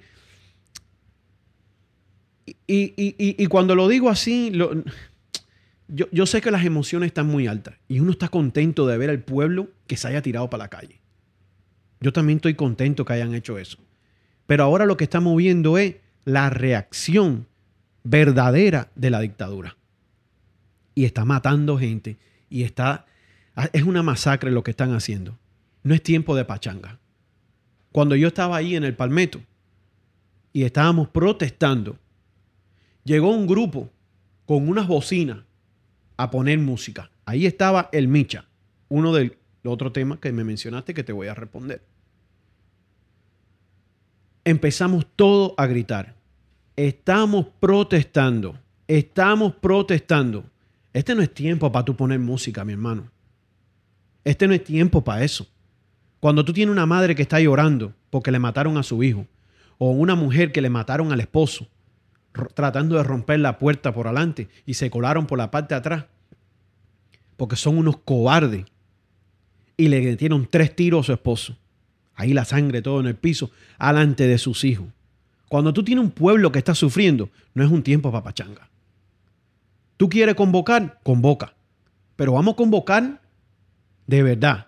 Claro, utiliza, eh, utiliza, tu alcance para eso, pues, para convocar. No para, no para promocionar canciones Sean como sean, no es, para eso. Y, yo agradezco la convocación, pero hay que estar muy claro. Y Enrique Santos me ha defraudado ya dos veces. La otra fue con el mismo gente de zona. La entrevista que le hicieron a ellos hace años, hace un año y medio atrás, o dos un año y medio, después que empezó, eh, eh, para los que no conocen, Gente de Zona es un cantante, son un grupo muy popular eh, cubano, perdón, y cuando ellos cantaron en Cuba, organizaron una, una, un concierto en Cuba, y Alexander, de Gente de Zona, estando en la tarima, dijo, quiero darle las gracias a nuestro presidente Díaz Canel por, estar aquí hoy. Si en verdad tú no estás con aquello, tú no puedes decir eso. Que tú me digas, no, ¿qué tú vas a hacer ahí? ¿Qué tú vas a hacer esto? No, muy bien, no digas nada. Si le vas a cantar al pueblo, ¿cómo voy a hacer para cantarle al pueblo? Pues cántale al pueblo, no hable de política. No me hable de política.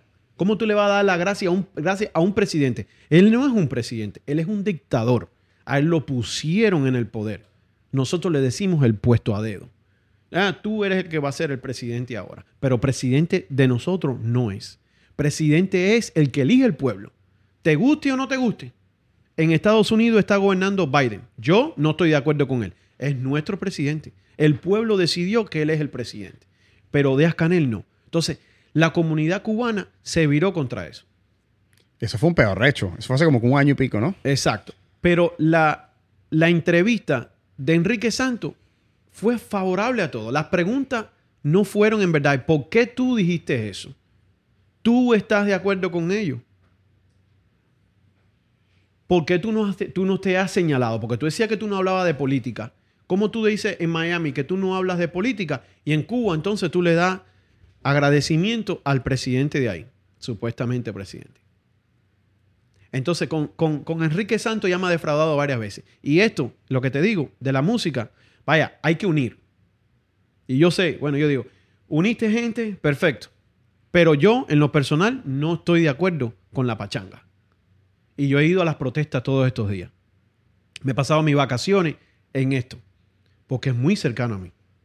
No, y, más cuando tú, tú creciste allá, tú viviste allá, eh, pasaste tu niñez allá, tú sabes cómo es la vaina y, vives aquí, ves el, el, el contraste tan, tan fuerte que, existe, ¿no? Con, el de allá, ¿no? Claro. Este, ¿Cómo fue tu niñez allá, brother? ¿Cómo fue, cómo fue eso?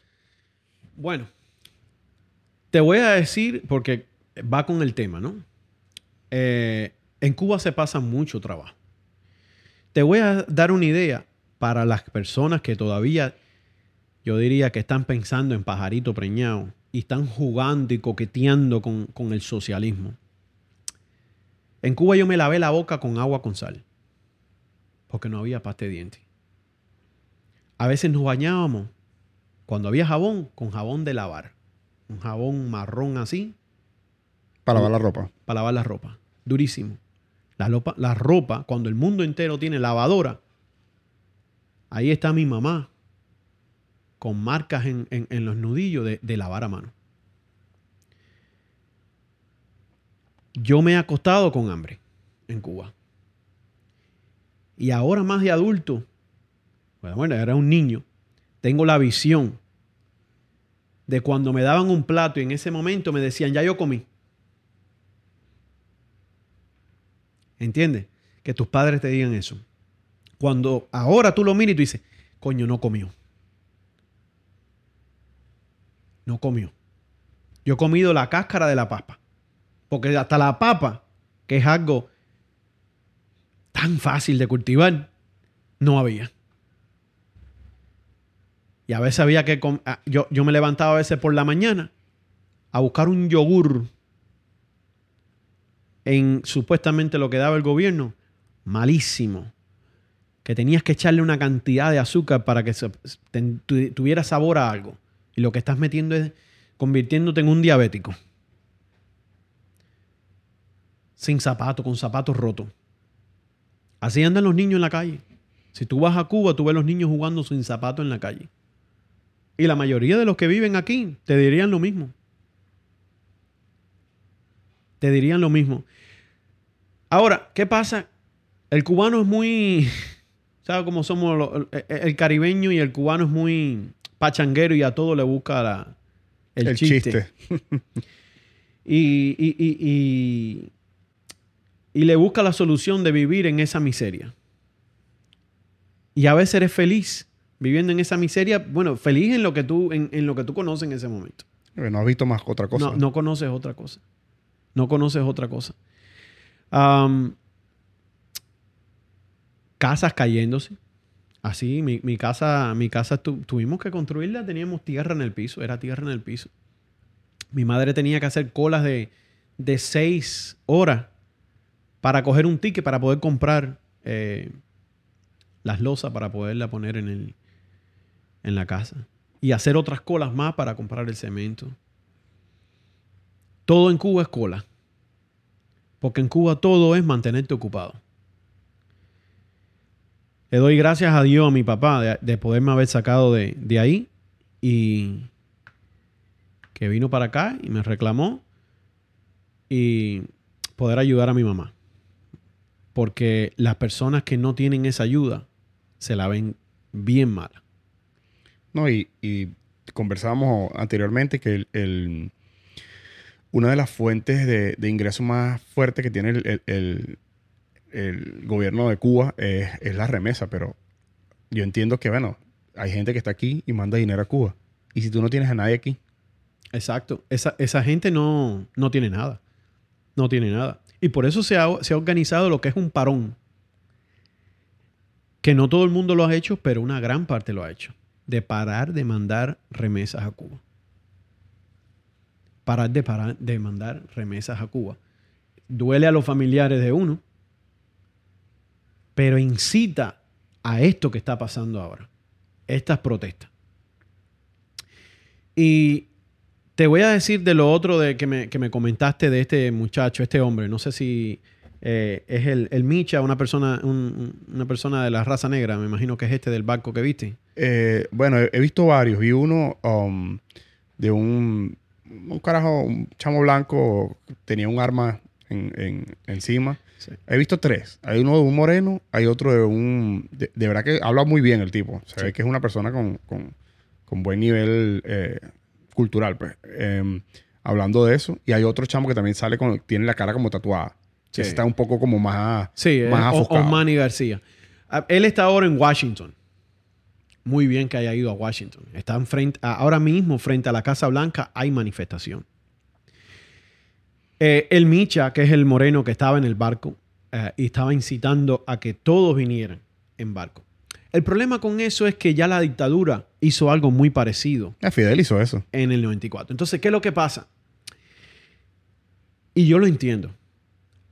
Aquí uno se siente con una impotencia de no poder ir a defender a su familia. Pero eso es algo que el gobierno no va a permitir ahora. Eso, es ilegal. Eso se considera como una invasión y va considerado como una invasión americana. Estados Unidos no lo va a hacer tampoco así. ¿Tú me entiendes? Entonces, que tú vayas y tú te pares frente a las costas, a dos, ¿qué tú estás haciendo con eso? ¿Qué tú quieres? ¿Que te venga un avión y, le deje caer metralleta a todo el mundo y maten a todos? ¿Qué vas a hacer tú ahí si tú no vas a penetrar la... ¿Tú vas a penetrar la isla? No me venga con ese cuento. Tú no puedes hacer eso. Estás en desventaja. Primero, no tienes las embarcaciones correctas. No tienes el personal correcto. No tienes el entrenamiento. ¿Qué es lo que tú estás incitando? Y es lo que, lo que me preocupa de uno de ellos. Porque entonces, ¿qué es lo que va a hacer la dictadura? Cuando lleguen toda esa gente ahí a las costas, va a decirle a Estados Unidos, mira, me están atacando al mundo entero. Vinieron a atacar los Estados Unidos. ¿Sabes qué? Tranquilo, que se vaya todo el que se quiera ir. Entren y que se lleven a todo el que quiera. Esa es la idea, crear otro Mariel. Mariel es la, el éxodo masivo a través del mar de los cubanos de la isla viniendo para aquí, para, para Estados Unidos. Y cuando ya tú estés ahí a dos millas, tres millas, doce millas, no sé cuánto es. Son doce, doce millas. Doce millas de, del agua. Y que te digan, ¿sabes qué? Ven y busca a tu familia. Tú lo que quieres, llévate tu familia. Ese corazón te va a empezar a latir. Y tú vas a entrar a buscar a tu familia. Y ahí te van a mandar y te van a montar todos los presos que tienen, delincuentes, de todo, se lo van a montar ahí. Y ahí se va a ir todo el mundo. Entonces, ¿qué es lo que va a pasar? Se vuelve a quedar una generación que no tuvo el coraje, todavía no ha tenido el coraje de tirarse a las calles a manifestarse, a pedir el cambio y se vuelven a instalar en el poder por 60 años más. Por eso, esa idea tiene que ser, caramba, yo lo hiciera, yo lo hiciera, pero tiene que haber un orden. Eso en lancha, ¿cuánto vamos a tener en una lancha? Sí, exacto. te van a estar esperando con metralleta y tú tienes la de perder. D-Day otra vez, D-Day en, en, Omaha Beach. Te van a acabar. Aparte que no es lo que ellos quieren. Ellos lo que quieren es que tú te lleves la gente. Y al final del día, eh, de lo que yo estaba leyendo con el tema de, Fidel y todo el peo, eso lo hizo Fidel en el 53, si mi memoria no me falla. Bueno, ellos tomaron él entró desde México. De México, entró por... Playa Girón. Por Playa Girón y eran ochenta y tantas personas, de los cuales obviamente, o sea, lo que yo estaba comentando con, con unos amigos, mira, sí, el gobierno puede ser precario y todo lo que tú quieras y no tienen, tienen muy pocos recursos y toda la vaina, pero tienen un ejército, pues. O sea, pero un ejército con, y, con todo y eso, te digo, hay muchas, muchas, muchas entrevistas y muchas cosas donde teorías, donde indican que Fulgencio Batista estaba en complot con Fidel. Estaba en complot con Fidel. Porque Fulgencio Batista tenía el apoyo de Estados Unidos. ¿Qué pasó con el apoyo? ¿Qué pasó con todo de momento? Todo eso cambió. Toman, toman una playa así como así, como si nada. Tan fácil todo. Un cuartel, el cuartel Moncada, que es el que ellos se sienten orgullosos y tienen las marcas de, de los tiros en la pared. Yo desde niño, ese es un cuartel que no sé si a lo mejor lo ponen en Venezuela tratando de poner imágenes del 26 de julio, donde tiene tiros en la pared y ta, ta, ta, ta, ta. Y ellos toman el cuartel como si nada. Le ponen la pistola en la cabeza, el que está adelante, entran por aquí, entran por allá.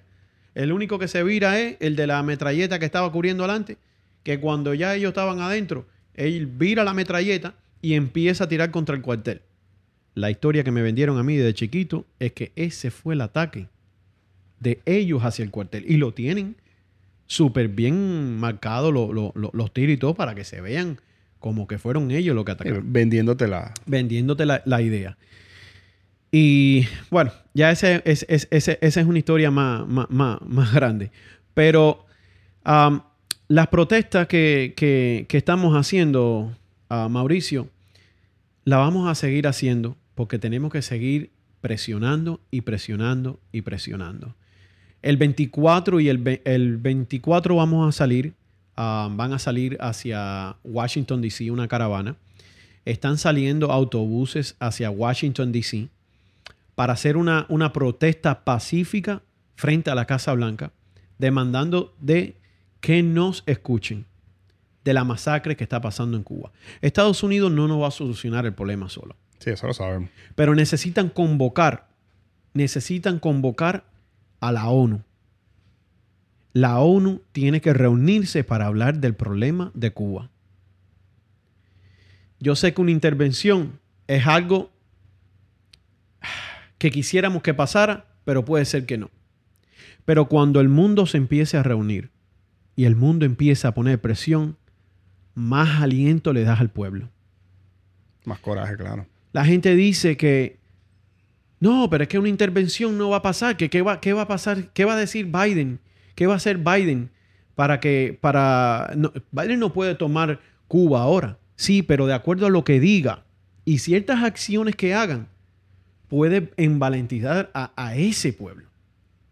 Yo creo que Trump, si, si, hubiera estado en el poder, dice, pues vamos a sacar la flota y empiezan a hacer eh, ejercicios aéreos, no te están diciendo que van a entrar, pero el de adentro dice, caballero, estamos puestos. Estamos puestos. Sienten el apoyo, por lo menos. Sienten el apoyo. Y mira, la ONU ya está diciendo esto. Pero, pero y, Estados Unidos no intervinieron en Siria? ¿No intervinieron en Irak? Hicieron eso. ¿Por qué Cuba no? Ah, porque no hay la presión. Pues hay que poner esa presión. Y le pedimos a las comunidades que nos ayuden. Les pedimos a Venezuela que nos ayuden en esta, casa, en esta causa. Si se pueden sumar a las protestas, mejor. Mientras más podemos amplificar esta situación, más seremos escuchados. Y una vaina que hay que entender es que um, esto es una, reacción en cadena. Y, va a ser así. O sea, el día en que Cuba, Nicaragua, Venezuela, cualquiera, no importa el orden, salga, logre salir de este peo, eso es una reacción en cadena. Ajá, allá pudieron aquello, ahorita vamos nosotros. ¿Me entiendes? Eso, eso, eso, así fue que se liberó eh, Latinoamérica. Suramérica se liberó, fue así. Ah, llegaron, llegaron los, rumores que aquellos ya se liberaron. Verga, sí se puede. Llegaron, ajá, aquellos también se liberaron. Verga, sí se puede. Y uno tras otro, tras otro, tras otro de los países fueron poco a poco eh, liberándose y, logrando su independencia. Pues. Hace un 200 años aproximadamente que, que pasó todo eso. Entonces, cuando, cuando tú ves el, tu vecino que está logrando ciertas cosas, tú dices, coño, yo también puedo, ¿me entiendes? Entonces, eh, ahorita el pedo está encendido en Cuba. Esperemos que logren salir de, este paquete. Y, brother, o sea, imagínate tú lees un periódico. Que se cayó la dictadura. Que se cayó la dictadura en Cuba. Y, que, huyan, no importa, que se queden con la plata, pero que terminen de salir de, ahí, chamo. Pedirle a un pueblo que, que sacrifique su vida y que se manifieste eh, cuando lo van a reprimir es muy difícil, ¿verdad? Pero ahora mismo están los venezolanos, eh, los comunistas entrenados por los cubanos yendo para Cuba a dar golpe porque, bueno, hay muchos militares que dijeron que no le iban a dar al, al, pueblo. Están trayendo ahora de Venezuela. ¿Por qué lo traen de Venezuela? Porque el venezolano entrenado por la dictadura no tiene ese sentimiento hacia ese cubano. ¿Por qué llevaban los cubanos a Venezuela? Porque tiene, tú tienes e, e, eso adentro, que te digan. Y le está dando tu gente. chamo, tú le vas a dar a tu pueblo, bro. No me digas eso, me. Oye, hacer, ¿cómo tú me le vas a dar a tu pueblo? Pero, oye, chico, ¿cómo tú le vas a hacer esto? Tú sabes. Pero cuando tú eres de otro lugar, tú no, ese, ese, e, esa humanidad no está completamente ahí. Pues entonces ahora que eh, ahora debería alzarse todo. Nicaragua tirarse para la calle, porque de Nicaragua van a ir para Cuba. Venezuela que se tire para la calle también. Y el mundo entero no tiene que escuchar que se acabó, que no lo queremos. No lo queremos. Ahora, están yendo los venezolanos a Cuba. Ya está confirmado porque tienen su manera de hablarse que tú lo sabes. Ah, hola.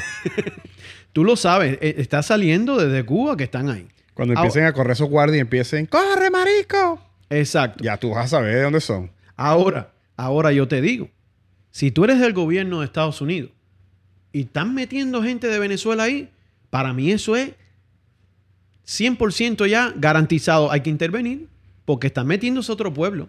Rusia está diciendo que no se intervenga, que Estados Unidos no intervenga en, en las cosas internas de Cuba. ¿Por qué se está metiendo Venezuela? ¿Por qué están metiendo Venezuela gente ahí? Ahí tiene que decirse bien claro, si ustedes meten a alguien ahí, voy yo también. Voy yo ahí. Por eso la presión tenemos que seguirla poniendo, tenemos que seguirla poniendo. Puede ser que de esto, Mauricio, eh, se tranquilice como se tranquilizaron las manifestaciones en, en Venezuela. Pero pasó algo que marcó un antes y un después el pueblo de Cuba salió a las calles y le dijo a la dictadura que no la quiere más. Ellos no pueden ocultar, por años y años y años han ocultado de que el pueblo de Cuba está de acuerdo con la revolución, que nadie se meta en Cuba porque el pueblo de Cuba está de acuerdo con la revolución. Y le hemos demostrado en estos días de que no es cierto, que los repudian, que no queremos más esa dictadura, que queremos ser libres eh, y el cubano, el que no se manifestó esta vez, lo va a hacer la próxima vez. Porque ya se dio cuenta de lo que puede hacer un pueblo en un día. Y te digo, sin experiencia de manifestación. Acuérdate que hay pueblos que son libres. Y cuando tú le quieres quitar la libertad, caramba, hacen así y dicen, no, cuidadito, ahora vamos para la calle a fajarnos. Sí, como Venezuela. Como Venezuela. Pero cuando un pueblo no ha tenido libertad y no conoce la libertad, no, mira Hong Kong, la, el, conocimiento de manifestación no se mantienen en un punto. Siguen caminando. Tienen las caras cubiertas. Rompen las cámaras. Apuntan con láser a las cámaras se echan, tienen el conocimiento de la manifestación, vinagre en las caras, se echan aceite, vaselina en los brazos para que cuando te agarre, todo ese tipo de conocimiento el cubano no lo tiene. Y es que era difícil quererle enseñar eso a alguien que no ha tenido el coraje todavía de salir a la calle. Ya hoy lo tiene. De aquí empieza entonces lo que es la liberación de Cuba. Eso es lo que yo siento y eso es lo que me parece que va a pasar porque ya no, no está más ocultado. Y la otra cosa, hay gente que todavía creía o cree en una minoría. Yo diría que un 3%. Arriba de, posiblemente ese 10% que es el que es militarizado, que está comprado, como mismo han comprado a todos eh, los militares en Venezuela, que, que todavía está con ese gobierno. Pero hay gente ahora, ese 3% que mira ha dicho, caramba, esta gente está acabando con el pueblo. Ahí hay videos donde decían, oye chico, pero ¿cómo tú le vas a hacer eso? Como esa persona no está protestando, está parado al lado, porque dice, bueno, yo no, no sé qué está pasando. pero tú ves que le están dando y dice, oye, pero aquí no, y, tú ves, hay videos que dice, oye, en Cuba no se hace eso. Porque eso es lo que ponen en la televisión. En Cuba no se maltrata, en Cuba se, se, se, se ¿sabes? Se, se respeta la vida. respetan los derechos humanos. Eh, ta, ta, ta, no es ese terrorismo, nosotros no hacemos esto, nosotros no tiramos al pueblo. Eso es lo que ponen con todas las manifestaciones de Cuba, de Estados Unidos, cuando tira los gases lacrimógenos y todo eso. Nosotros no hacemos eso. Entonces tú ves esa reacción que yo te digo que tiene que ser un comunista. Y dice, oye, aquí no se hace eso. Porque si no, le digo, ¿cómo tú le vas a hacer eso? Eh, es una, una, una respuesta diferente. Aquí no se hace eso. Ya esa persona. Ya sabe. Ya sabe. Ya sabe. Sí, es que es arrecho cuando tú, cuando tú dominas todo lo. Cuando tú dominas la información, o sea, la información es poder. La información es, más fuerte que las armas, yo creo, brother. O sea, si tú tienes un pueblo desinformado y, lo haces pensar de cierta forma, o sea, no necesitas las armas. Claro, le quitas todo. si tú le quitas la información, bueno, eso fue lo que quisieron hacer. Lo que hicieron. Tumbaron el Internet. Porque lo que estaba pasando era que la gente estaba mirando como en San Antonio, en vivo, la gente está en la calle con timbales, diciendo, ah, Canel Singao. Y la gente dice, oye, ¿para la calle, caballero? Y hay, hay, hay, pequeños pueblecitos que dijeron, oye, y tú lo ves que salieron, caballero, para la calle. Y empiezan a caminar y la gente se empieza a sumar. Y hay una señora que yo veo que dice, oye, sí, ahora sí. Porque hay gente que tenía miedo. Yo no quiero salir solo. Porque cuando sales solo te van a dar. Te van a dar y te dan de verdad. Te dan de verdad.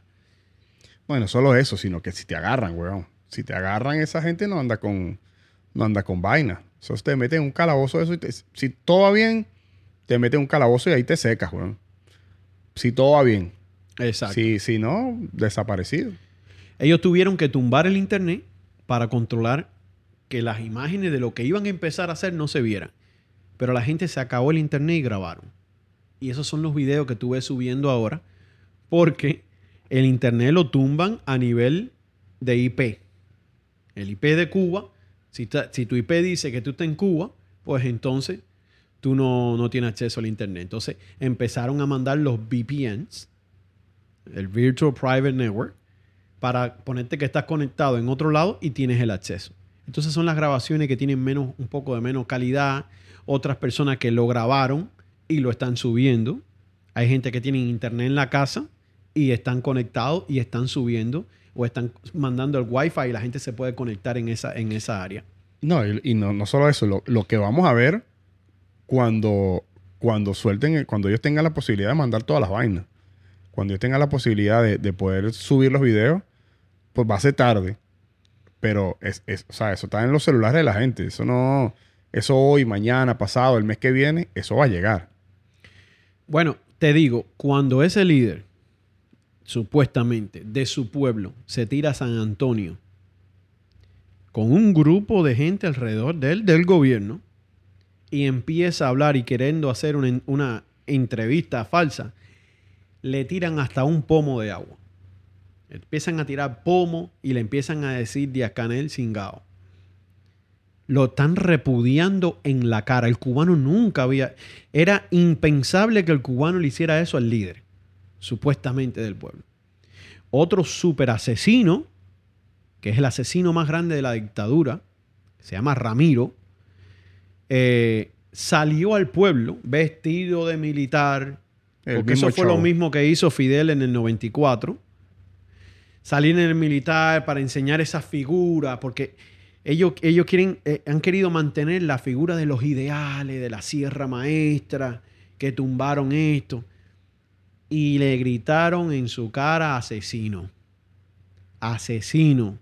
Están, están están dando golpe. Le empezaron a gritar todo en, en, en, Ramiro, están dando golpe. Bueno, las, todas las cosas que le gritaron en su cara tuvo que montarse y.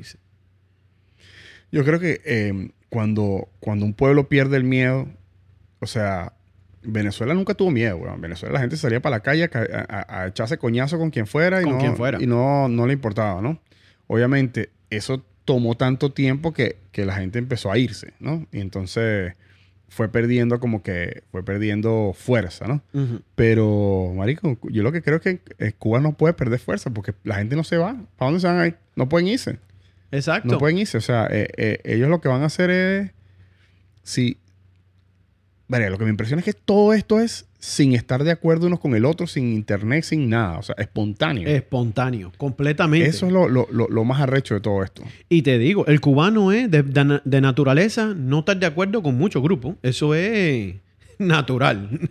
Eso es natural. Pero todo el mundo está en la misma causa. No queremos más dictadura y nos estamos muriendo. Se están muriendo los cubanos. Hay un ruso que, fue que lo llevaron a un hotel y llevaba tres días muerto adentro del hotel. ¿No lo habían ido a buscar?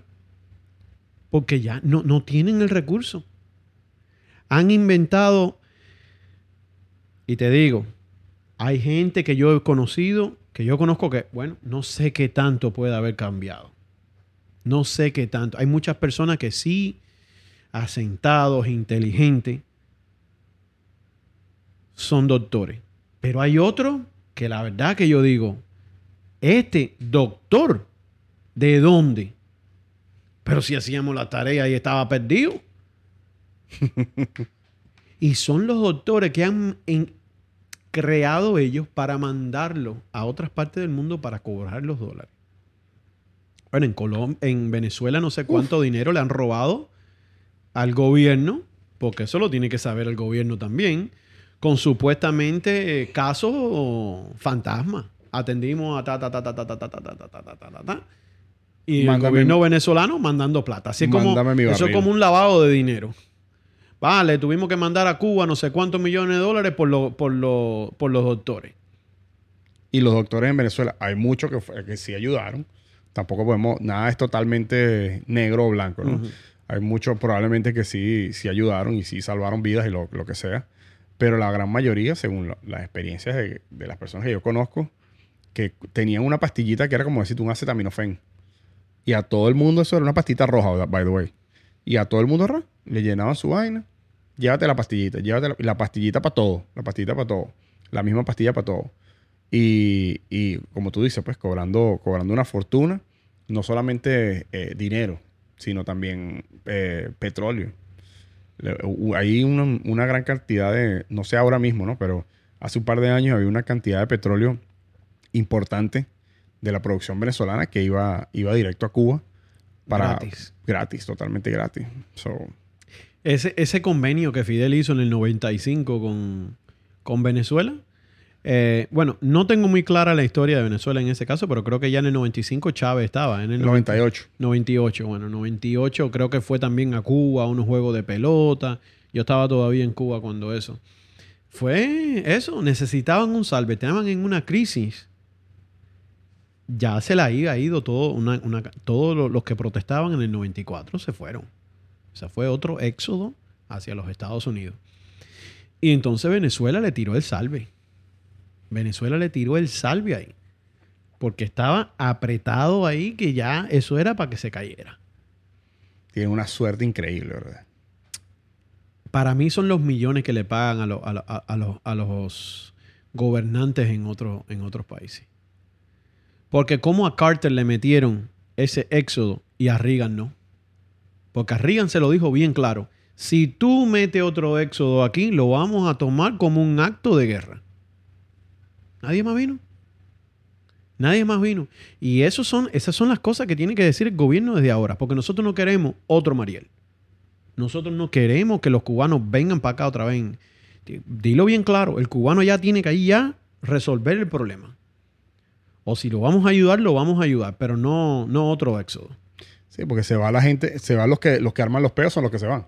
Exacto. Y entonces queda la gente más, más um, sumisa. Exacto. E, esa es la idea de ellos. El que pueden controlar, el que pueden meter miedo. Y así siguen en el poder 60 años más. Y la gente de aquí siguiendo mandando dinero para Cuba.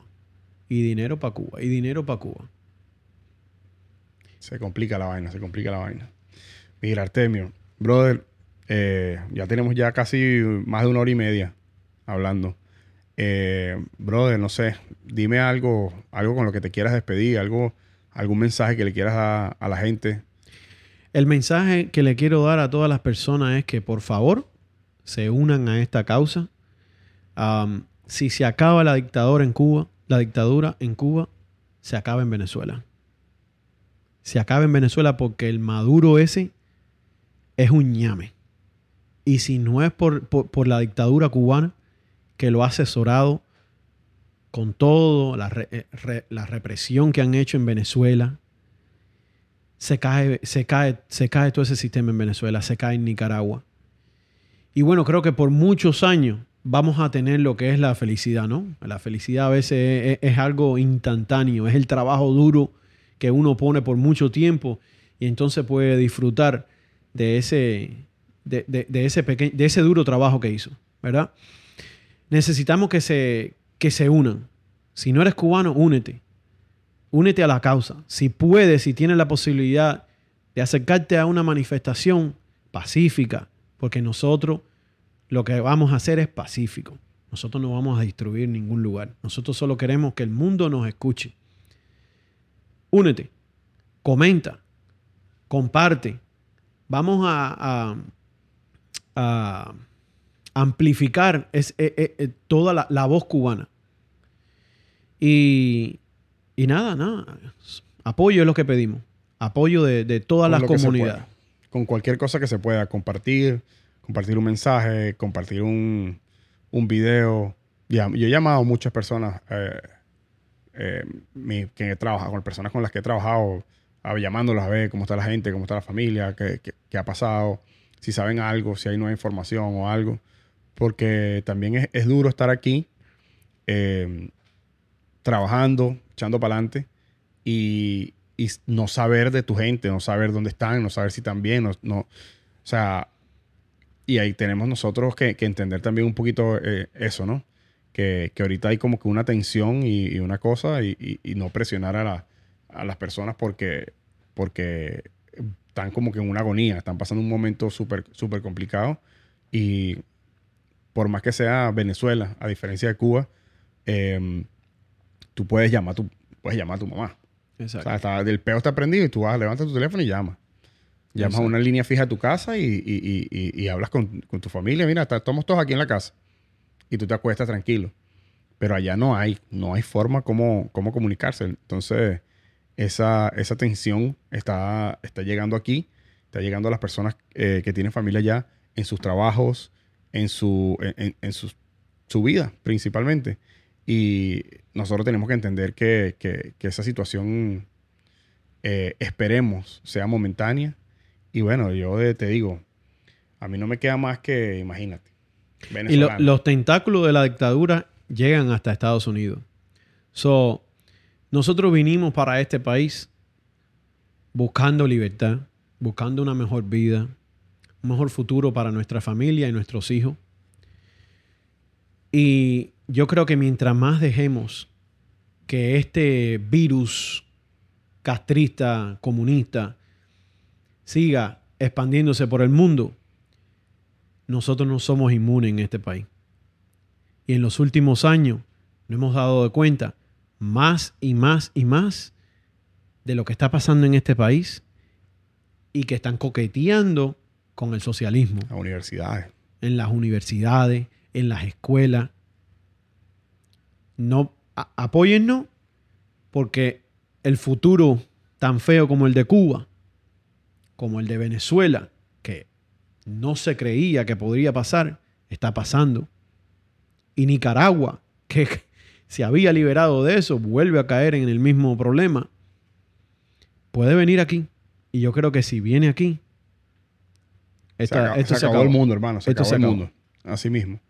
Bueno, mi gente, no me queda más que despedirme. Eh, decirle, obviamente, que por favor suscríbanse si no lo han hecho.